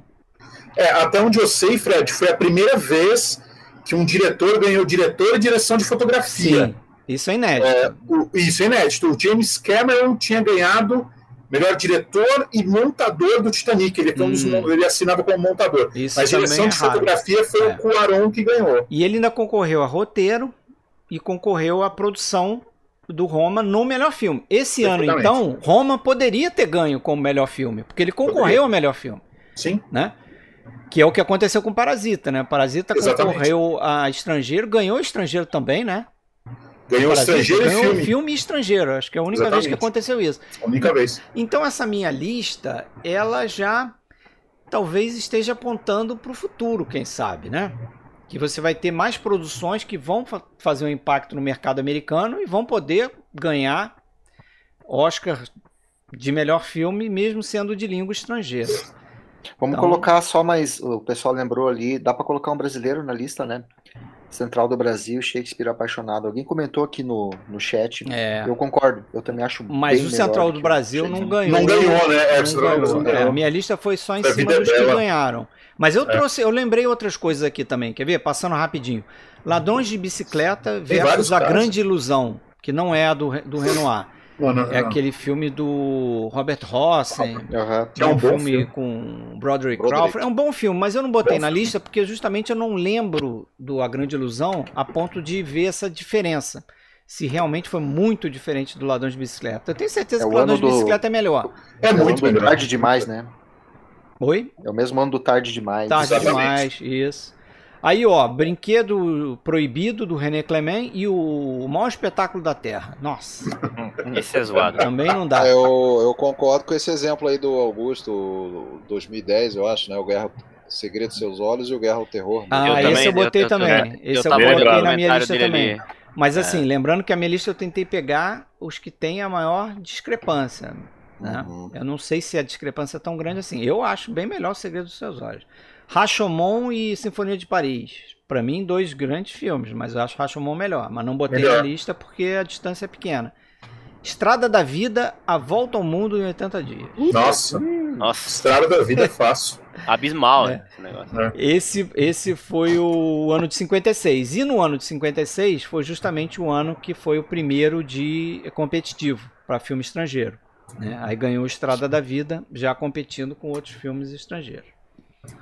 Alguém comentou ali 86, acho que foi a, a história oficial, mas eu gosto do Entre Dois Eu Amores. botei acho isso que não também. tem uma- É, Entre Dois eu adoro Amores. Entre Dois Amores, cara. Eu, Eu eu vi uma Eu vez também, que eu eu não adoro. lembro muito não, cara. É, eu vi há Mas- muito Eu tempo acho que também. não, não, não tem essa. de- Eu, eu gosto também, eu não, mas é uma Ó. lembrança boa. A história oficial é um filmaço. Oficial. Tá num, tá num dos episódios dos Dicas Triplas, não foi, Alexandre? Você que trouxe, né? Foi, foi. Lu- É Lucas geralmente- Leôncio, ó, só respondendo a amiga, a Grande Ilusão é de 49, tá? A, a Grande Ilusão não do Renoir, tá? É outro filme. Isso, exatamente. Eu, eu só queria fazer um comentário aqui que vocês lembraram desse filme o Entre Dois Amores. Ele acabou entrando para a história, pelo menos a impressão que eu tenho, como um dos filmes mais odiados, né, ganhadores do Oscar, porque e eu acho que isso tem uma explicação, porque naquele ano ele derrotou a Cor Púrpura do Spielberg, né? Que e foi um dos maiores per- perdedores, né? Exato, o Spielberg não foi nem indicado também, então acho que 10 criou um ranço. tudo, cara. Exatamente, criou um ranço aí em cima desse filme. Ah, a Cor Púrpura foi o grande perdedor daquele ano lá. E muita gente ah, acaba chamando o filme de dramalhão. Tal. Poxa, eu gosto muito do, do Eu curto. Entre Dois eu. Amores. Eu acho um filme lindo, cara. Eu acho Apesar daquele. De hoje vai olhar aquele CGI, aqueles efeitos visuais lá do início, vai dizer, nossa, É, aquilo é ruim mesmo. Vai é desligar muito ali bom. mesmo. Eu gosto, É. eu gosto do filme. Eu gosto. Eu Vai desligar ali mesmo. Vamos lá, Rafael. Vamos Vamos lá. atacar o seu aí. Qual foi sua lista? Minha lista, eu escolhi falar sobre um gênero que não costuma ganhar Oscar. Na verdade, dá para contar, acho que nos dedos de uma mão, quantas vezes ah, o gênero comédia ganhou o Oscar de melhor filme. É, lembrando aqui que tem vários casos de comédias que foram indicados, mas eu escolhi recortar só cinco comédias que ganharam o Oscar de melhor filme. É, não são as únicas. Eu, nas minhas contas, acho que deve ter umas sete, acho que eu deixei duas de fora, duas comédias de fora aí. Você lembra quais Mas são? eu lembro, eu acho que foi, eu deixei de fora o do Mundo Nada Se Leva, do Capra, porque eu já tinha escolhido uma do Capra, então deixei essa de fora. E a outra, se não me falha a memória, comédia que ganhou foi o Birdman, que eu considero uma comédia. É um filme que eu até gosto, acho interessante, mas eu considero um filme de comédia. Mas eu escolhi é, cinco, eu vou começar aqui do, do mais antigo para o mais novo. O primeiro, a primeiro filme aqui escolhido, claro, é o do Capra, né? O Aconteceu Naquela Noite, do Frank Capra, é um filme de 1935, melhor filme, e também ganhou o Big Five, né? Vamos lembrar aqui o famoso Big Five. Yes. Os cinco Oscars principais aí, melhor filme, diretor, atriz, ator e roteiro. Foi o primeiro a conquistar isso, depois só mais dois filmes conseguiu. O Estranho no Ninho e Silêncio dos Inocentes. Eu adoro esse filme, acho que uh, o Capra, ele é o diretor, acho não, né? Isso os números mostram. Ele é o diretor mais premiado daquela década, ele ganhou três Oscars de diretor na mesma década, uh, e os outros dois por comédias também. O Capra, ele acho que ele capta, nessa época, ele capta muito bem o espírito norte-americano, né? o espírito do, do norte-americano durante a depressão, aquele espírito do New Deal, aquele espírito contra a corrupção, do americano modelo, né? contra uh, os problemas do seu país. E aqui ele faz uma comédia, óbvio, né? uma, não, não uma comédia engajada, politizada, mas uma comédia que eu acho que captou muito bem esse momento de um repórter que acaba ele está ali fazendo uma história, né, procurando uma menina rica que fugiu do casamento, eles acabam se envolvendo nessa história aí é, do aconteceu naquela noite e que tem aquela famosa cena que na época até foi um escândalo, né, que o Clark Gable tirou a, a camisa, mostrou o, o, o corpo ali, o tronco, né, e aquilo não era muito normal na época, e os dois dividindo o mesmo quarto com aquela divisória que eles faziam ali, Cortininha. a cortininha, né? Ali os, o muro de Jericó, ali, né? As muralhas de Jericó. Aquilo na época foi meio que um escândalo, né? Hoje que seria. Código Reis neles. É, exatamente, né? O, o código Reis ele começou justamente a vigorar naquela época, né? 33, 34, e esse filme é de 35, então tá bem ali no. Tá, 34, na verdade, perdão, né? Esse filme é de 34, gira- justamente ali naquele ano, né? Então, Deve É, escapado. eles acabaram dando uma escapada, eu acho. Mas enfim, é tudo muito sugerido, né? É, depois, o meu filme seguinte é o do Billy Wilder, o Se Meu Apartamento Falasse, que é uma comédia também. Ganhou o Oscar em 1961. O filme é de 60. Tem o Jack Lemmon, que seria um parceiraço aí do, do Wilder, né? Eles tinham feito Quanto Mais Quente Melhor um ano antes. Que, olha só, não foi indicado a melhor filme, né? O que é um clássico. É, depois o Billy Wilder consegui, conseguiu indicação com esse filme e ganhou o melhor filme também. E aqui a gente tem uma, uma sátira, né, uma, uma, uma crítica mesmo ao americano médio nesse mundo moderno, ah, nessa cidade grande, né? Inclusive o Billy Wilder ele se inspira em várias cenas ali no filme A Turba do King Vidor, ele próprio depois confessou isso, dizendo que aquelas cenas do escritório, que a gente vê aquele monte de mesa enfileirada, eh, ele foi inspirado no filme A Turba, né, o grande filme, a obra-prima do King Vidor, do cinema mudo. E eu adoro esse filme também, né, ele, ele é muito ácido, né, tem o Fred McMurray fazendo o chefe ali, do Jack Lemmon, para quem não lembra, o Jack Lemmon, ele é um cara que quer subir, né, quer conseguir um, um cargo melhor na empresa e ele empresta, né? O camarada ele empresta o apartamento dele para os caras passarem a noite ali com mulheres, com suas amantes, né? Inclusive seus chefes ali.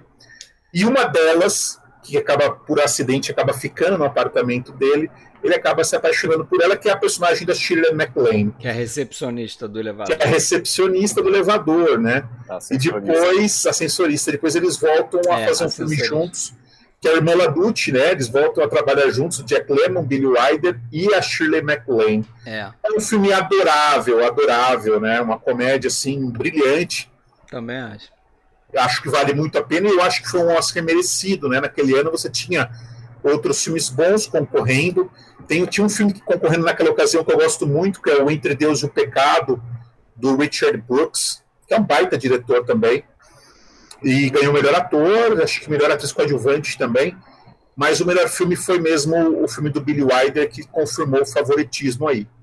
O terceiro filme que eu escolhi, agora o Alexandre vai ficar meio assustado aqui, é o Aventuras de Tom Jones, né? Eu sei que tem muita gente que não gosta desse filme, mas eu gosto bastante. Eu acho que ele é um filme muito bom.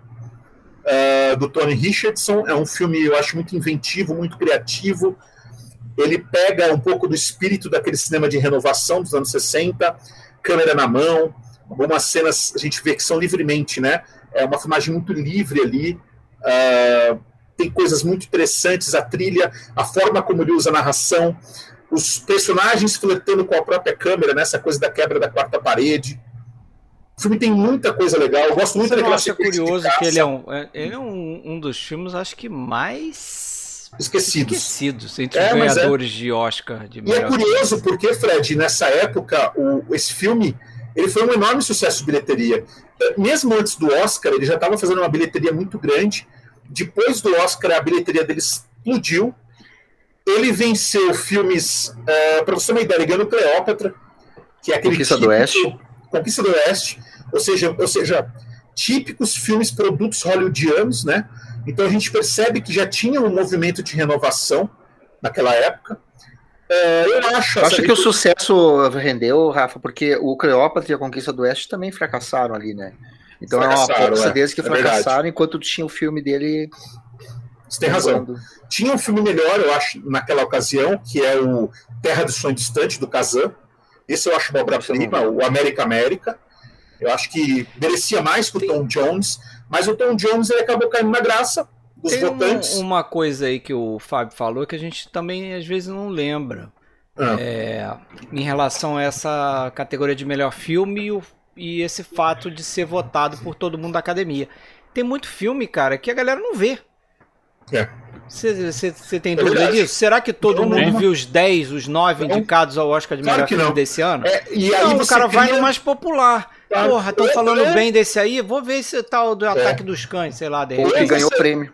Ou você vai no mais, mais popular, Fred, ou você vai naquele que você trabalhou, que você tem um amigo que trabalhou. É. é porque é. tem isso também, né? Também. O cara, às vezes, ele não acha que é o filme melhor, mas o cara fala, pô, eu trabalhei ali, sei lá, né? Eu fui lá, sei lá, eu sou. Não duvido nada que os caras de repente votem num que ele não viu, uma porra. Sim, não viu, ouviu, ouviu cara, um pedaço, figurini, figurinista eu gosto. É. O diretor de arte é meu parceirão, é, meu amigão. É, vou botar no filme dele. Eles fazem igual eu faço nos bolões. Os bolão de Oscar esse ano, por exemplo. Eu hum. voto sem ver. É. Chuta. Cara, Você quer só um prêmio, né? Você quer só a possibilidade. É, então. Mas você falar. sabe que é interessante isso? Que eu assisti um documentário que passou naquele canal O Mundo, é, sobre o Oscar. E o Jeremy Irons deu uma entrevista. O Jeremy Irons ganhou o Oscar, né? Pelo filme, o filme que ninguém lembra também, O Reverso da Fortuna, um filme pouco lembrado. Oh, é. E ele falou uma coisa interessante, né? Ele falou assim: olha, eu não, eu não consigo assistir todos os filmes. Então, eu acabo votando naquele que às vezes eu acho que, que tem que ganhar, ou às vezes tem, porque o filme tem algum colega meu que está trabalhando, ele próprio confessou isso, né? Então, assim, é fato, o votante, a academia, ela deve ter o quê? 8 mil, votantes, acho mais ou menos, deve ter aumentado esse número, não sei. Mas é fato, ninguém viu todos os filmes. Então, aquele que faz campanha, aquele que disponibiliza o link ali para ser assistido, é óbvio que ele acaba tendo um apelo maior, sem dúvida. Uh, eu parei aqui em Aventuras de Tom Jones, né? O próximo aqui, eu acho que ninguém vai discordar de mim, é o noivo neurótico Neva Nervosa, né? Eu acho uma obra-prima, provavelmente o melhor filme Não do Allen. esse título. o Anyhow, né? Eu acho que é um filme fabuloso, né? E aqui a gente tem, falando de Oscar, a gente tem uma batalha curiosa, né? Porque o Anyhow, ele ganhou do Guerra nas Estrelas, né? Que ganhou vários Oscars também, dominou as categorias técnicas, inclusive melhor trilha sonora, John Williams tal mas as categorias principais, filme, diretor, roteiro, atriz, ficou com o Annie Hall. É um caso de a vitória, né, é, de um pequenininho, de uma pequena produção ganhando de uma grande produção uh, hollywoodiana e uma grande produção que fez tendência depois, né. É, teve outros casos também, né, por exemplo, Guerra ao Terror ganhou de Avatar, né, tem um, uma produção bem menor, bem mais modesta, ganhando de um filme é, de um blockbuster aí. E teve outros filmes bons indicados naquele ano, né? O Júlia é um filme interessante também. A Garota do Adeus, que é uma comédia romântica, interessante também. Mas não tem para ninguém. Eu acho que o Annie Hall é o melhor ali. Disparado, disparado. Um filme muito interessante, muito original do Woody Allen. Que é o primeiro filme, digamos, né, entre aspas, né, o primeiro filme sério dele, né? Ele que vinha fazendo uma série de comédias e de repente ele fez esse filme que conta também um pouco da história dele com a própria atriz do filme, a Diane Keaton. E para terminar minha lista aqui, eu vou dar um salto de décadas. Eu vou chegar lá em 2011 e vou falar do filme O Artista, que é uma comédia também, que ganhou o Oscar de melhor filme. Aqui um caso curioso, por quê? Porque é uma produção francesa falando dos Estados Unidos, uma produção francesa falando sobre Hollywood. Fazendo homenagem a Hollywood. Uma homenagem, exatamente. Mas que não é falado em francês, obviamente, o filme é mudo, né? As únicas palavras que tem no filme são algumas palavras no final. Quem assistiu o filme vai saber do que eu estou falando, que é justamente aquele momento que chega o cinema falado. O filme é uma grande homenagem ao cinema hollywoodiano. Eu gosto muito desse filme, por sinal. Também gosto, cara. É... E não é muito gostado, né? Galera, assim. é... Eu, eu gosto bastante também, cara. É um filme que eu, eu gosto, gosto, bastante também. Sabe que naquele ano foi interessante, porque ele concorreu com o Cabré do Scorsese, né? Uhum. E era o inverso, né? Um americano fazendo um filme sobre a França pois e um é. francês fazendo um filme sobre os Estados Unidos. Quer dizer, eram dois filmes sobre o cinema, mas uhum. cada um mirando de um lado, né? Então, eu não sei qual que eu prefiro. Eu gosto muito dos dois. Eu gosto muito. Eu era Hugo Cabré, É, o Hugo Cabré é bem legal. É bem legal também. Não sei. Eu não sei eu se a academia. Dois, assim, mas o Hugo Cabré não tem na minha coleção. O é um filme que eu gosto bastante, é um Scorsese diferente, né? Um Scorsese é. para crianças, né? Também Mas, homenagem ao cinema. O Rafael, homenagem uma coisa. Ah. Rafael, tu não vai botar o Shakespeare apaixonado na lista ou tem tragédia pra ti? Isso é verdade, uma comédia. É uma comédia, né? Comédia ou tragédia? Então vamos aumentar, é oito, vai, não são sete comédias, são oito.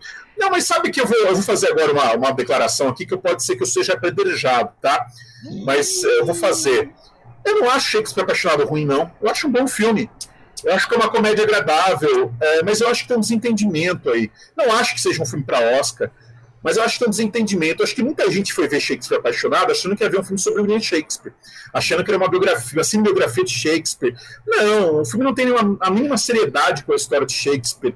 Ele é uma comédia sobre um momento ali em que Shakespeare escreveu Romeu e Julieta. É aquilo que a gente falou no intervalo, claro é. que o pessoal não estava ouvindo, né? Que tem filmes que não são necessariamente filmes muito ruins, mas como eles tiram um Oscar de alguém, ou estão um Oscar. É o caso do Coda, do filho do, do, do, do, Ritmo do Coração, de amanhã. Uhum. Que não é um filme para te odiar. Sim. Mas o pessoal tá virando hate dele porque ele pode ali tirar o Oscar do Ataque dos Cães. É, é, é, verdade. O, o Shakespeare Apaixonado, eu acho que a campanha que foi feita na época para detonar o soldado Ryan, e foi feita uma campanha suja, eu acho que hoje o cinéfilo que sabe disso, ele tende a não gostar muito do filme por isso também. Mas o filme em si eu não acho que seja ruim. Mas eu acho que, é, sem dúvida, ganhar o Oscar foi um exagero. É, não só melhor filme, né? Ganhou melhor atriz. É, você olha para aquela, aquela categoria, a Gwyneth Paltrow era a pior das cinco atrizes ali, né? Pelo amor de Deus. Ah. Aí na categoria de ator, o Roberto Benini ganhando por A Vida é Bela. Eu sei que tem gente que adora o filme. Foi um ano estranho. Mas, poxa, era o pior também dos, dos cinco indicados ali, na minha opinião. Mas enfim, né? Não dá para entender. Né?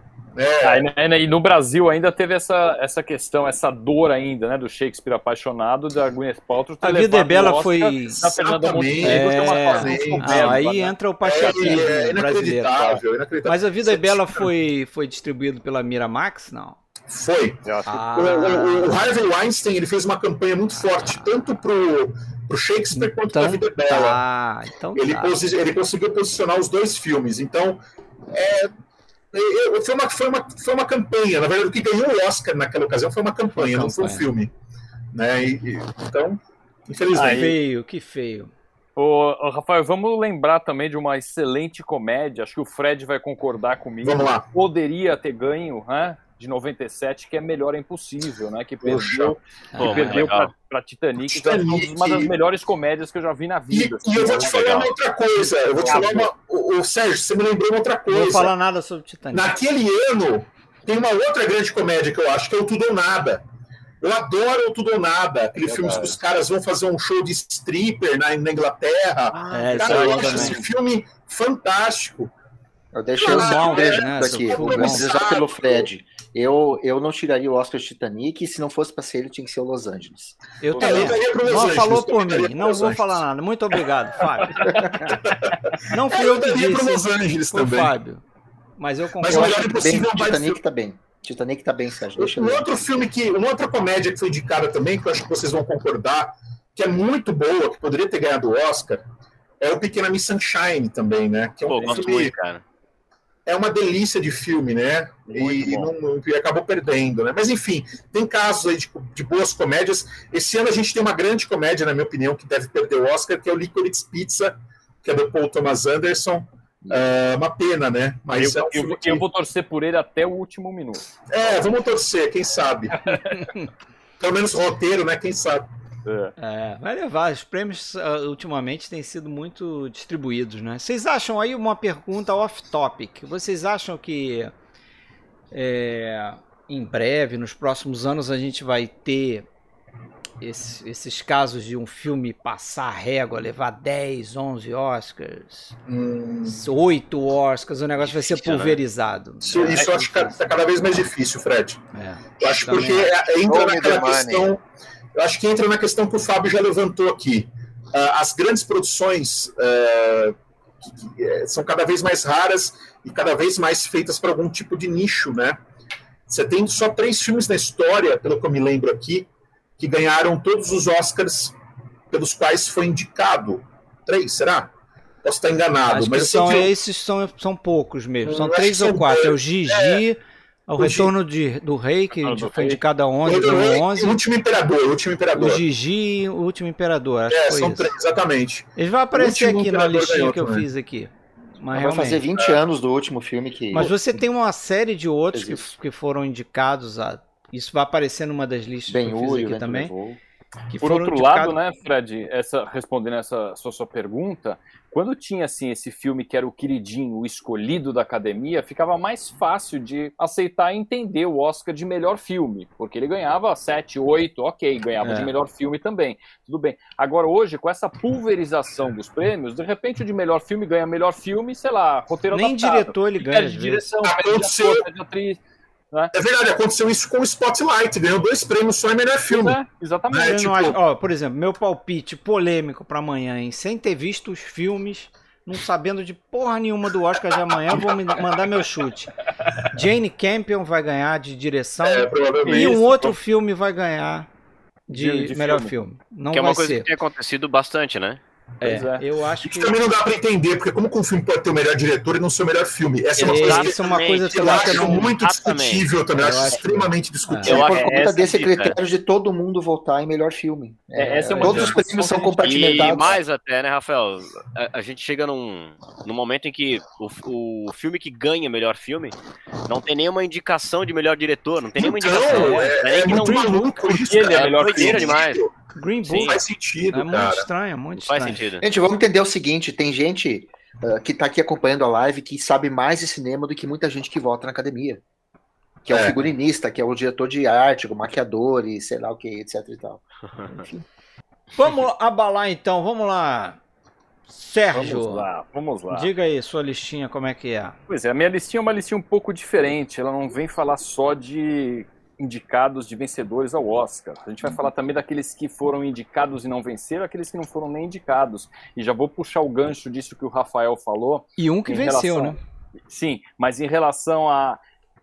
Será que a academia assiste todos os filmes? E eu vou falar especificamente sobre o pífio desempenho que os filmes de terror têm tido né, na cerimônia do Oscar, na premiação ao longo dos anos.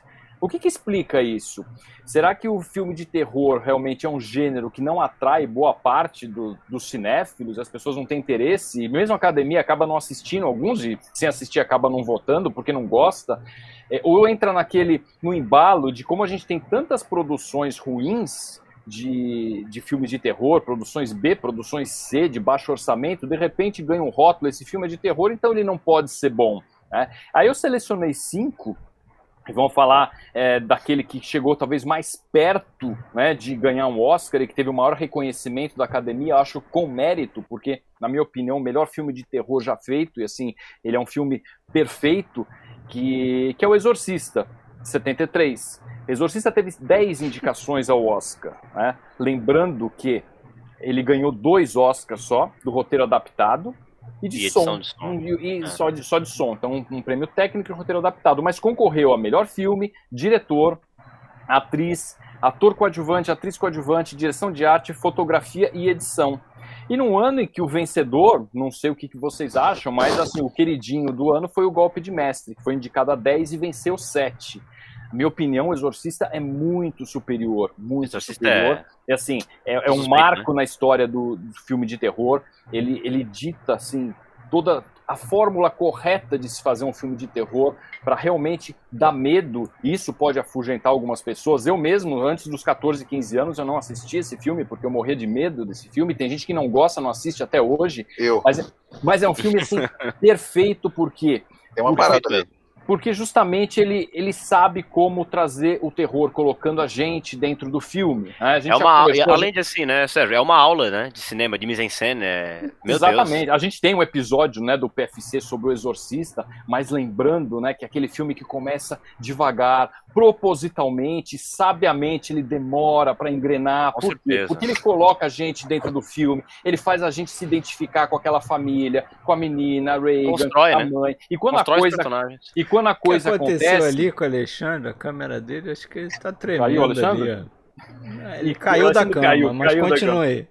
E quando, e quando realmente a coisa começa a pegar na questão da, da possessão, a gente é absolutamente assim que estarrecido. É avassalador mesmo. É avassalador. Os efeitos especiais, a gente está falando de um filme aqui de quase que 50 anos, né? E ainda hoje, se a gente assiste, é, olha, é, é algo realmente magnífico, mas realmente não levou, né? É lógico que concorreu com alguns pesos pesados, né? Por exemplo, a é, fotografia, ele com- competiu com Gritos e Sussurros, que ganhou o Oscar dele, mas enfim, eu acho que ele merecia ter tido mais reconhecimento do que ele teve, mas não teve. Só que a gente está falando 50 anos depois, aquilo que eu falei, a história mostra que é um filme de terror, que é um marco dos filmes de terror de todos os tempos, né? Que hoje é, ele é bastante cultuado, acho que ganhou o, o merecido reconhecimento, né? Sim, sem dúvida, sem Mas é um dúvida. filme maravilhoso. Eu sou suspeito até pra falar, porque É, é, não, é um filme que eu adoro, você sabe, né? Sim, sim, sim. E um filme que, assim, que aí eu vou falar, que é o outro filme, o segundo filme que eu escolhi para falar, que, que, é uma, que é um roteiro do Spielberg, embora não tenha sido dirigido por ele, que é o filme de 82, Poltergeist, mas o Poltergeist, ele se inspira muito no Exorcista, e o resultado também é um filme magnífico, magnífico em termos de terror. Na mesma construção você começa, é aquele filme lento, devagar, uma família típica americana. Fala, nossa, mas a que isso vai levar? né? A que que isso vai levar? E o Poltergeist, na realidade, ele teve só indicações, ele foi indicado a efeitos visuais, perdeu para ET, ok, compreensível, edição de som perdeu também para ET, e trilha sonora também perdeu para ET com John Williams. Então talvez tenha dado um azar, né, no ano em que ele foi indicado, Bom, de qualquer forma, o Spielberg perdeu pro Spielberg e ficou tudo em casa, né? Pois é, pois é. né? Ficou, ficou em casa, mas eu acho que é um grande filme também de terror que você olha, foi indicado e não levou nada. Não levou absolutamente nada. né? Existem outras, é, outros exemplos de filmes que foram indicados, e mesmo que filmes que ganharam, mas ganharam assim. Um ou outro filme, tem Bebê de Rosemary, de 68, que ganhou só de atriz coadjuvante, né, a Ruth Gordon. Foi indicado também só a roteiro adaptado, merecia mais, na minha opinião. Mas enfim, esse não está na minha lista, não vou me alongar antes que o Fred já fala, vamos, vamos acelerar. então, eu falei do Exorcista, falei de, de Poltergeist, e voltando um pouquinho, aí está na categoria também dos que eu chamei de sequer indicados, que eu acho que é um dos grandes absurdos quando a gente fala em cinema de terror, que é o Iluminado. Né? O Iluminado, a gente está falando de um ano, 1980, que os filmes indicados a melhor filme, só para a gente lembrar, Gente como a Gente, O Destino Mudou Sua Vida, O Homem-Elefante, Tess e Touro Indomável.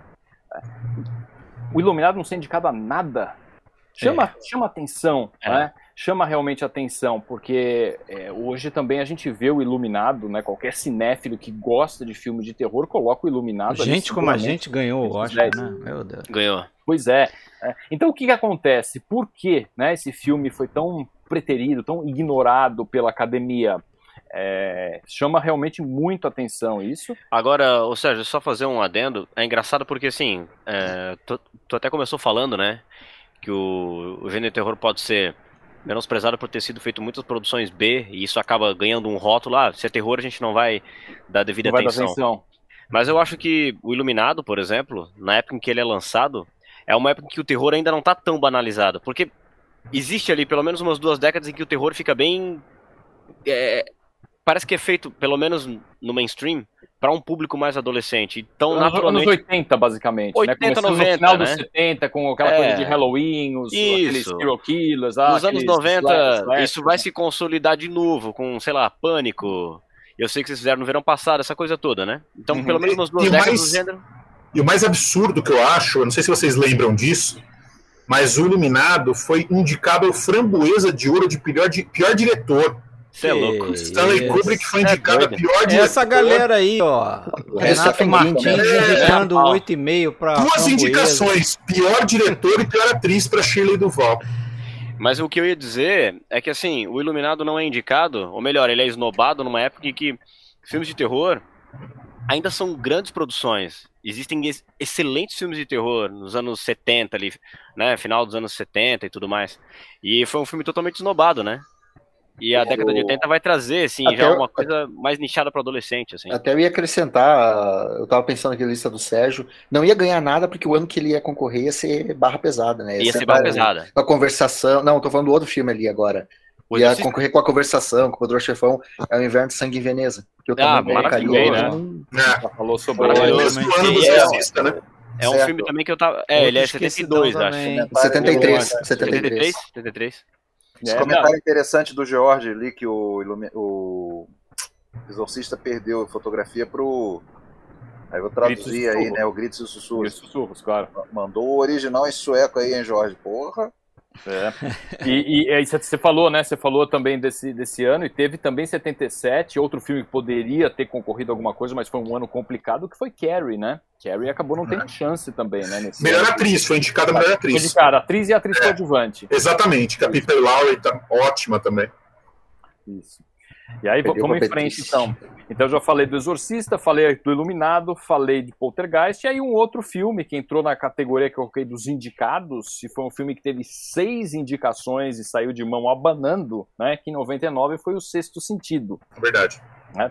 Sexto Sentido, que eu acho que é um grande filme, é, um dos dois melhores do Shyamalan, na minha opinião. Eu gosto muito da Vila também. É, mas foi naquele no ano da beleza americano, né? Concorreu também com o Informante, Regras da Vida, Perde um Milagre. Acho que são todos grandes filmes. Foi um ano bom, realmente. Mas acabou não levando absolutamente nada. Então, isso chama atenção. Poxa, um filme com tantas indicações, um filme que até hoje é, é citado quando se fala em filme de terror, filme com plot twist. É um filme que marcou época, né? O sexto sentido. E saiu de mãos abanando também. Não teve voto suficiente para levar nenhum prêmio da academia. Beleza Americana né? dominou aquele ano, né? Uhum. Foi, foi. É, foi o, como eu costumo dizer, o, o queridinho do ano, né? É. Beleza Americana. Mas, poxa, tem um roteiro muito, muito bacana, né? É, enfim, Shyamalan chegando aí. Eu revi ele, um cara. Barulho. Eu revi ele recentemente. Pô, eu acho um puta filme emocionante, cara. Um é, e, e, é, assim. Isso, e é legal um filme que trabalha com a questão do plot twist, ele se manter quando a gente revê.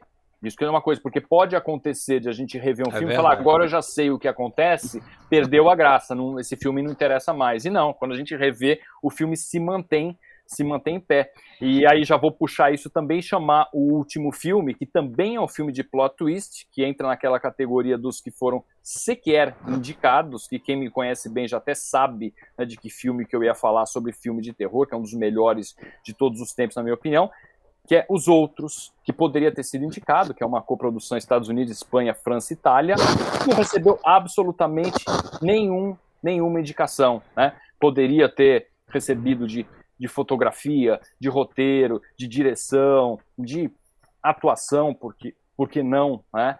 É, enfim, foi um filme também absolutamente ignorado pela academia e eu costumo colocar na lista dos melhores filmes de terror já feitos. Né? Não sei o que vocês acham a respeito disso. Gosto muito.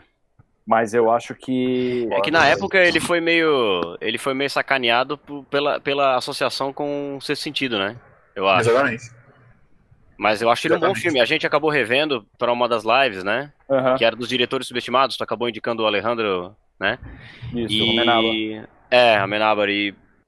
Pô, é um filme que eu revi, gostei pra caramba. E é uma coisa que não pude deixar de pensar nisso, assim. Por ter sido lançado muito próximo do Sexto Sentido, a relação foi. Acho que acabou meio que sacaneando o filme, assim. Acabou meio que minando ele, né? É, eu tenho essa é- impressão, eu tenho essa impressão, pelo menos. É uma pena, né? Porque isso não diminui nada, né? Não, com certeza Não, não. Muitíssimo bem feito. É absolutamente nada. A direção de arte é magnífica desse filme também. Aquele filme confinado dentro da casa. a Claustrofóbico, né? Incrível aquela questão, o trabalho de luz que eles fazem com a questão de fechar porta, de abrir porta. Eu acho um filme impecável. E aí passou passou batido. E, e hoje, sei lá, quando foi o último filme? Você vê algumas listas, algumas pessoas defendem, não, porque já teve vencedor, por Silêncio dos Inocentes. Silêncio dos Inocentes eu acho que já não tá nessa categoria. É difícil categorizar como um filme de terror, né? Esses É, acho que não chega a ser é, eu terror. acho que não, não É. chega a ser. Você É um encontra alguma policial com suspense, né? Uhum. é, e, e, assim, é, eu não me lembro de ter visto recentemente algum filme de terror realmente que tivesse algum alguma atenção maior da academia. Eu queria saber o que, que vocês pensam sobre. É, se você Porra. considerar, se você Porra, considerar, aí tá uma discussão também. Se você considerar Tubarão um filme de terror, Tubarão foi indicado a melhor filme, né? Mas também é aquilo que dá discussão. Será que é, É. um filme de terror? Aparece Corra isso foi indicado, também. né? O Corra. É. Que foi o que teve Corra. mais. Eu, eu acho também que a gente atualmente vive uma época em que o terror tá voltando a, como é que eu vou dizer, a gerar filmaços, assim. A É. gente passou muito tempo, que nem eu falei antes, onde o gênero era muito nichado para adolescentes. Né? Então, assim, os filmes naturalmente tinham que ser rasos, tinham que ser bobos. Não, tinha, não se tinha muita, muita atenção, né? Não, rasos, Eu acho- bobos com, com elenco ruim, Exato. roteiro ruim, baixa Muito, produção, muito era ruim. barato, né? Era É, é agora, né? A gorizada mais nova vê os filmes mais novos, eles acham que é uma revolução, só que filme de terror É. sempre foi um gênero muito feito a debater Uhum. questões sociais, a ter profundidade, ao meta-terror, o novo terror. Não, eles só Viagens, voltaram né? a, a- a ser feito para adulto também, né? Cara, é, eu lembro que, assim, ó, dá pra citar alguns, assim, dos últimos anos que eu achei, pô, o último que eu vi, que eu achei sensacional, foi o Farol. O Farol eu achei Ah, excelente. Eu gosto massa, bom, cara. gosto muito, achei um bom. baita de um filme. E, pô, é, eu acho que agora a gente vive esse momento Eu também em não que consegui ver ele muito tá se olhando terror, melhor não, pra mas- isso. É, eu também não. É, não, eu- muito eu também terror, não. não. Mas, assim, é, é notável que ele bebe na fonte de um filme como A Hora do Lobo, por exemplo. É, Sim. Talvez que é é um classificado terror, como terror, né? é Alguns classificado como terror. classific- classificam. Mas assim, talvez não seja um terror, eh, talvez tão clichê, tão enlatado como a É. gente. Não querendo menosprezar, mas acho que explora elementos do terror Sim. enquanto, enquanto sensação, talvez, sabe? É, mas a- acho que de- de- do diretor, né, do Robert Eggers, acho que o- a bruxa puxa A mais. Bruxa, lado, que é é. um A Bruxa puxa mais, a bruxa é um também, filmaço. Uhum. Ou aquele Mi- Não vi. Midsummer, Midsummer Midsummer. também é um filme bem interessante também. Hereditário, ainda, eu gosto. Hereditário Hereditário. eu gostei também. É, mas, mas enfim, eu acho que é, que é isso. Acho que a gente não vai sair muito dessa, dessa questão. Isso sempre é, é uma pergunta que sempre fica voltando, né? Eu acho que tem muita gente que realmente não assiste. É, eu não lembro de ter visto, ah, eu não assisto comédias, comédias eu não assisto. Já vi pessoas que falam, não assisto animações, eu só assisto Uhum. filmes com, com pessoas de verdade, animações eu, não assisto. eu sei. É. E tem, e tem pessoas que falam, não, terror eu não gosto de terror, eu passo longe, né? Então talvez isso realmente pese, né, nessa, nesse desempenho aí que os filmes de terror têm na. Mas eu história da acho que se um filme, se um filme de terror fosse indicado, acho que também abriria a possibilidade de pessoas terem mais curiosidade também. Porque tem muita gente que não vê terror, que não vê comédia, que não vê determinado gênero, Uhum. mas assiste tudo que o Oscar, mas assiste tudo que tá no Oscar, sabe? Então, também aconteceria isso, acho, né? Filmes que tem uma parada ali. Tem alguma É. parada ali. Tony Vendramini está ouvindo, é isso. O por aí Filmes com alguma parada. Mas é isso. Se alguém ok. quiser acrescentar alguma coisa, senão vamos para o William. É, a mi- a minha lista, pô, reflete a minha personalidade ranzinza, né? Que são filmes aí que ganharam Oscar, mas que não mereciam. Certo? Tá Essa certo. Olha, poderia ser. olha lá, cara. Só poderia ser a minha pra lista. fechar a noite, vamos lá. Fechar, Quem né? é que vai defender o maior espetáculo da Terra, hein? Silêncio. Internet. Bota o grilinho. Grilinho. Bota o grilinho. Então, né? Eu vou começar falando. Eu, eu, não, eu não vou fazer aqui uma, uma ordem cronológica, eu vou simplesmente falar da maneira que eu anotei aqui. O primeiro que eu vou falar foi um filme até que o Alexandre mencionou, que é o Crash no Limite, né? Crash no Limite foi um filme, ele ganhou. Ele é um filme de 2005, né? Isso. E Isso. é aquilo, é aquilo que eu falei bem no começo da live, assim. Pra mim, ele parece aqueles filmes feitos por instituições, assim, aqueles vídeos institucionais. Sei lá, sabe? é, Você vai trabalhar no- numa empresa grande e eles colocam lá, ó, é, assédio sexual não pode, é, preconceito também não pode. Parece isso, assim. Não? Porque, assim, cinema não pode ser aquele negócio ali. Aquilo ali é, é vídeo institucional. Aquilo não é cinema. É um negócio horroroso aquilo ali. E ganhou. E foi um filme que, pô, na época tava concorrendo com O Segredo de Brokeback Mountain. Tava concorrendo com Boa Noite, Boa Sorte, do George É. Clooney, que eu gosto também, acho um bom filme. No, filmaço. no vídeo Gosto. aí estão aparecendo os outros indicados, tá? Aparece É. o filme, o E, pô, vencedor. concorreu com Capote também, né, cara? Filmaço. E, pô, que também é um filmaço, atuação sensacional do Philip Seymour Hoffman. E aí, ao invés de ganhar um filme, ganhou um vídeo institucional, né? Que é o Crash. Munique. Bah, Munique. E é Munique é um Munique, é baita verdade. filme. Munique é um baita Monique filme, também cara. tava lá. Verdade. É. E aí você tem. Pô, boa noite, Esse- boa essa- sorte. Putz, Pô, bem um baita filme. E aí você tem Crash é, ganhando, né? E eu acho que talvez ali começa essa pressão que a academia sofre hoje, até descaradamente, nessa coisa de, de, de uma certa inclusão, né? Que eu acho que é. Eu acho que é a maneira errada de se protestar, sabe? Eu acho que se você. Bom, eu vou, eu vou me aprofundar sobre isso mais tarde quando for falar do, do último. Mas enfim, o que eu tenho pra falar sobre Crash é isso aí, assim. Eu lembro que na época eu fiquei não indignado, mas eu fiquei de boca aberta, assim. Falei, como é que um vídeo institucional ganha o melhor filme, cara? Mas tudo bem, né?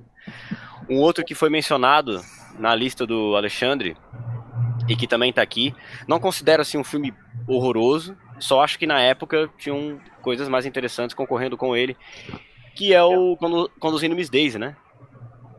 Conduzindo Miss Daisy, meu, só, só pra citar, ele tava, ele tava concorrendo com Meu Pé Esquerdo, cara. Que é um filmaço, né? Vencedor da noite, hein? Apareceu em três listas aqui nossas. É. Esse... E, pô, foi um filme que concorreu com Meu Pé Esquerdo, que é um filmaço do. Hoje, hoje, hoje você fala Miss Daisy e a galera lembra mais de comida congelada, né, velho? É, né? É, ninguém lembra que filme é esse, né? Ninguém lembra. É um filme que foi esquecido realmente, né? Não acho ele um filme péssimo, mas é um filme É, esquecido. não é ruim, né? não. Não, não é ruim. E, pô, concorreu com Meu Pé Esquerdo, que é um filmaço, foi o primeiro Oscar de Lewis, né? Primeiro dos três que ele já Foi. ganhou. E, porra, é, é uma covardia, assim. É um, é um negócio que você não. Não tem como dimensionar isso, assim. São, são dois filmes assim, ó. No gráfico o negócio tá assim, né? É muito louco. Eu acho um, também um filme que ganhou e realmente não.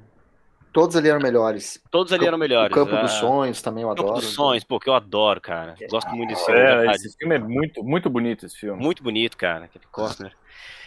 Aí, pô, vou falar do Maior Espetáculo da Terra. Esse daí, pelo amor de Deus. Além de ser. Além de todos os que estavam concorrendo com ele serem melhores, ele é- não é um filme bom, cara. É um filme, sei lá, né? É um filme meio zoadinho, assim, meio fraquinho. Pô, ele concorreu com Matar ou Morrer, que é um filmaço. E eu lembro também dos Dez Mandamentos. Ele concorreu com os Dez Mandamentos, que também é um filme que eu gosto muito. É um filme muito bem feito, né, cara? E esse filme tá lá. Ganhou, né? E hoje em dia ninguém sabe é, que Dez filme é Mandamentos? esse. Acho que não. Não, os Dez Mandamentos não. É 56. É, 56? é. Tá falando de 52. 52. Ele concorreu com Lugar ao Sol, não foi? Né? Não, não. Ah, verdade. Eu acho que é o Não, mesmo, é o mesmo diretor, né? Não. É o mesmo diretor de Lugar ao Sol. Dez Mandamentos. Não, Não, é só foi Matar ou anterior. Morrer. Não, Matar ou Matar- Morrer, Matar ou depois do Morrer. É, Vendaval. uma rua chamada Vendaval. Pecado, não? Não sei. Vai Não, aparecer na Não, listinha uma aí. rua chamada Pecado é... Uma Daqui- rua chamada Daqui a Pecado é pouco 54, aparece aí, volta o vídeo. É ou Vendaval. Morrer e depois do Vendaval aí. É, É. verdade. Isso. Ivan é, né? Pô, Ivan é. Ivan é, isso. Robert Taylor. É. Nossa, é zoado. Mas é o... o maior espetáculo da Terra, acho que foi um Oscar pro Cecil B. DeMille, né? Sim, com na- certeza. É, Mas eu, eu, Mas não foi o melhor diretor, né? Não levou, mas... É, não. eu, eu falei o Dez Mandamentos porque é do mesmo diretor, né? César Demir é o diretor do Dez Mandamentos. É, E aí, pô, coisa. eu vou pular lá para os anos 80, que é o filme dirigido pelo Robert Redford, né? Gente como a Gente, Caramba. que ganhou o Oscar em cima de Toro Indomável, gente. Alguém já É. falou isso nos comentários essa O noite. Fábio, o, Fábio, o Fábio também falou. Entre É outros, né? É. Difícil é, acreditar, né? Toro Indomável, é, que mais? Homem Elefante, Homem Elefante, cara, The O Tess também, que é um filme lindo, cara. Tess, né? do Polanski. Polanski. Polanski. Engraçado Eu que tem algumas listas aí que parece que o que ganhou era o pior das li- da- dos concorrentes. Nesse né? caso era. Do É, Crash, e- do ano do Crash também, né? No ano do Não, Crash Crash também. Eu revi, eu revi esse filme há um, há um, há um tempo atrás, o Gente Como a Gente. Até, assim, é aquele típico drama que passava no cinema em casa, assim, quando era Super criança. Cine. Super Cine. É, Festival Mas- de verão. é, mas é, é bem isso aí mesmo. Mas assim, é, Eu não curto. Ah, não bom, tem nem como, não tem nem como sair de largada, né, cara? importante, Numa sabe? competição com esses filmes aí, Homem Elefante, Toro Indomável, cara, tá louco. Não é completamente Nossa, descabido, né? É um dramalhar sobre uma família destruída, relevante. né? Uma família disfuncional. E é isso aí. Tá esquecido. E é engraçado, né? Esse é um filme em mídia física. Os colecionadores aqui do grupo talvez saibam disso. É um filme considerado raro. Quando aparece nos grupos, a galera, pô, O gente como a gente? paga uma nota. É, a galera paga caro, assim. E é um filme que eu acho bastante esquecível, assim. O é Regis citou ali, ó. O Regis citou a Volta ao Mundo em 80 Dias também, que ganhou do Assim a Humanidade. Uhum. Mas que- aquele ano não era também um ano muito bom, né? O- os Dez Mandamentos, que é um dramalhão bem teatral ali do, do Demille. Mas ainda assim marcou mais a história do que a Volta ao Mundo em 80 Dias, né? É, o E outro eu- também pra galeria de filmes esquecidos do Oscar. Volta ao mundo em 80 Agora, dias. é. Sublime, Sublime e Tentação do, do, do Wyler também estava naquele ano. É verdade. Bom filme. Agora eu vou falar do último, né? Que, pô, é um filme completamente esquecível, já foi esquecido, que é o Moonlight, né, cara? Além de, além de ter protagonizado aquele, aquele papelão, Aquela foi genial. Aquela foi... aquele papelão onde o Warren Beatty anuncia La La Land como o filme vencedor da noite. E alguém chega lá, diz que não é e, E, coitado, o- arranca o aproveitando, do- Aproveitando bom, esse Warren ensejo aí, que eu fiz a pergunta, só o Alexandre respondeu. O que, que vocês acham que aconteceu ali? Ali foi o seguinte, Fred. É, vou explicar aqui. O Oscar é assim: é, é, você tem duas entradas de palco, tá? Qual, qual- foi o erro ali? Ah, às vezes um, um apresentador entra por um lado, às vezes o apresentador entra por outro. Então, dos dois lados, os funcionários ali que trabalham na empresa, que faz a contagem dos votos, eles têm dois envelopes, tá? Porque pode acontecer do, do apresentador que entrar de um lado, ele vai apresentar, por exemplo, melhor atriz, ah, e o outro também tem que ter o mesmo envelope de melhor atriz na mão. E foi aí que deu o erro. Na hora que o Warren Beatty com a Faye Dunaway eles foram entrar, o apresentador, o, o funcionário que estava na entrada deles, ele estava com dois envelopes, o de melhor atriz, que já tinha sido entregue para La La Land, e o melhor filme. E ele deu, ele errou, no momento ele deu um envelope de melhor atriz, um envelope é, Mas, duplicado. Mas mas não eles não não citam os mais, produtores? Eles não citam Oi? os produtores? Não, mas aí o Warren Beatty, cara, o Warren Beatty tá velho. Quando ele viu, tava escrito lá La Land Ele no... abriu e viu o nome direto. É, do Não, não, ele viu, ele viu, Não, ele, viu passou pra. Faye Dunaway. ele viu M. Stone por La La Land, ele confessou isso depois. Ah, Ele falou, eu vi M. Stone por La La Land. Ele ficou confuso na hora, ele falou La La ah, Land. então faz sentido, faz Ele sentido. meio que olha pro lado, ele olha E pra... ele dá, e a Faye pra Dunaway Faye tira da Dunaway, mão dele e fala, vamos logo, Warren. E aí diz, La La Land. Ah, Porque essa empresa não- que é contratada pela academia para fazer a votação, ela é, é uma empresa, digamos que. É, é uma empresa famosa, que se o nome dela Price agora. Waterhouse Coopers. Isso, é essa. Eles é, só, não, só tem duas pessoas que são aquelas que levam as malas com os envelopes, que é um segredo total ali. É. E cada uma dessas pessoas ficam de um lado do, do palco. E todas elas têm todos os envelopes. Então, entrou por um lado e entrou no outro. Então, assim, é, eles, eles têm a mesma quantidade de envelopes, entendeu? E o erro foi aí. Na entrada do melhor filme, entregaram o envelope de melhor atriz. Erraram, mas esse é um prêmio que já tinha sido entregue naquela noite, né? Entendi. Coitado do Warren Beatty, ele E pagou aí, o caro, bem né? chegou naquela saia justa e falou: La La Land, entendeu? E foi Não, uma mas cena eu- até um pouco Nossa. desrespeitosa, porque o cara, assim, Foi. na hora, pô, tira o envelope da mão dele, assim, É, é, um negócio horroroso. É, Aí foi, depois foi, chega, foi o- não sei quem que era o apresentador, é o Warren, o que, que você fez? Porra, cara. É, pô, Que feio aquilo. pô. Vocês viram aí no eu- intervalo, eu botei no intervalo. Mas Cara, ali foi pra descontrair, deu pra entender. E, Pô, não, mas depois cara a é Price cara é o chegou e, e Barrow, pô. confessou o erro. Eles fizeram uma É, é. declaração, o erro foi deles, Eles até falaram, erro. a academia até declarou que ia romper o contrato com a Price. Eu não sei se isso aconteceu, mas Ah, Mas isso que você falou faz total sentido, porque se você olhar o, o vídeo, você vê que o Warren Beatty, ele abre o envelope. Ele, ele fica, ele não sabe o que ele, fala. Ele, ele refuta, ele não É. sabe o que fala. Ele, Ele- olha ele- pra cara ele- da Feidana, ele dá a hesitada. vai lá e pega da mão dele e fala: Vamos lá, Warren, me dá isso aqui, como se dissesse isso, né? Me dá um envelope aqui, fala logo. La La Land. Aí É. foi a confusão. Ele eu- Talvez eu- ele, que ele eu- virasse pra trás e falasse: Ó, vocês me deram o envelope errado atrás. Eu acho que ele ficou, ele ficou numa saia justa, ele não quis fazer isso. Ele É. falou, putz, o que, que eu faço agora, entendeu? E ele falou La La Land, que era o nome que É. estava no papel. Eu acho que. Mas não foi ele, também foi a um- Faye Dunaway. Não foi um, não foi um dos melhores anos, assim, eu acho. E acho que. Pô, Moonlight é um filme esquecível. Eu achei muito ruim. Acho que se enquadra bastante naquela coisa que eu falei do filme Palestrinha, assim. Que é um filme que parece que deixa a cinematografia de lado e começa a fazer palestra, assim. Não gosto nem um pouco. E acho que. É aquela coisa, né? É- É possível, sim, você fazer viés social e fazer cinemão, né? Dá pra citar 200 filmes de exemplo, assim. O pior é que logo depois tu teve Green Book, que faz, vai pelo mesmo lado, né? Cara. E aí que tá, Fábio, eu acho que eu acho que a pior forma de se protestar é fazer esse tipo de coisa, né? Eu acho que a culpa disso não é da premiação em si, mas talvez seja de uma cultura enraizada na própria indústria mesmo, né? Talvez combater é, isso na indústria vá reverberar na premiação.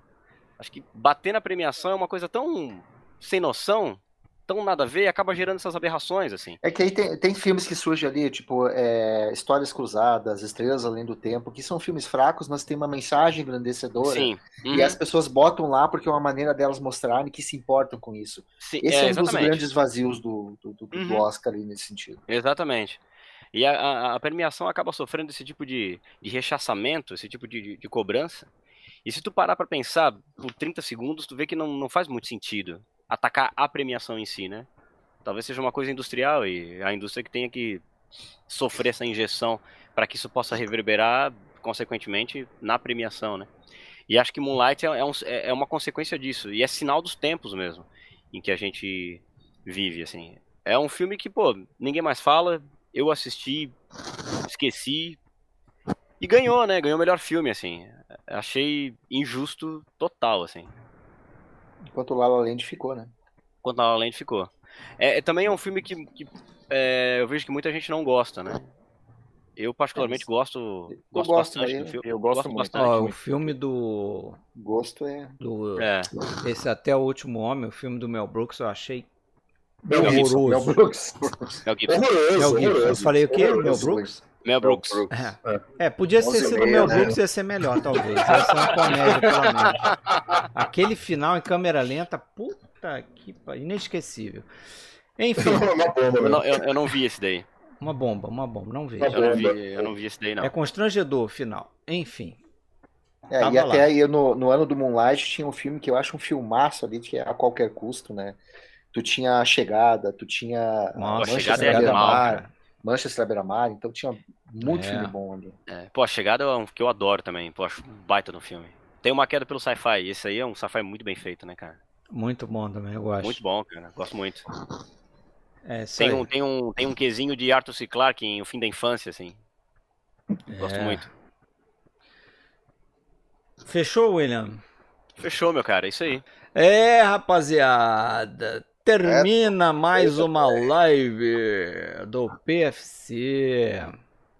Obrigado aí a todos os mais ou menos 50, 50 pessoas, Os persistentes. os persistentes, nosso público cativo.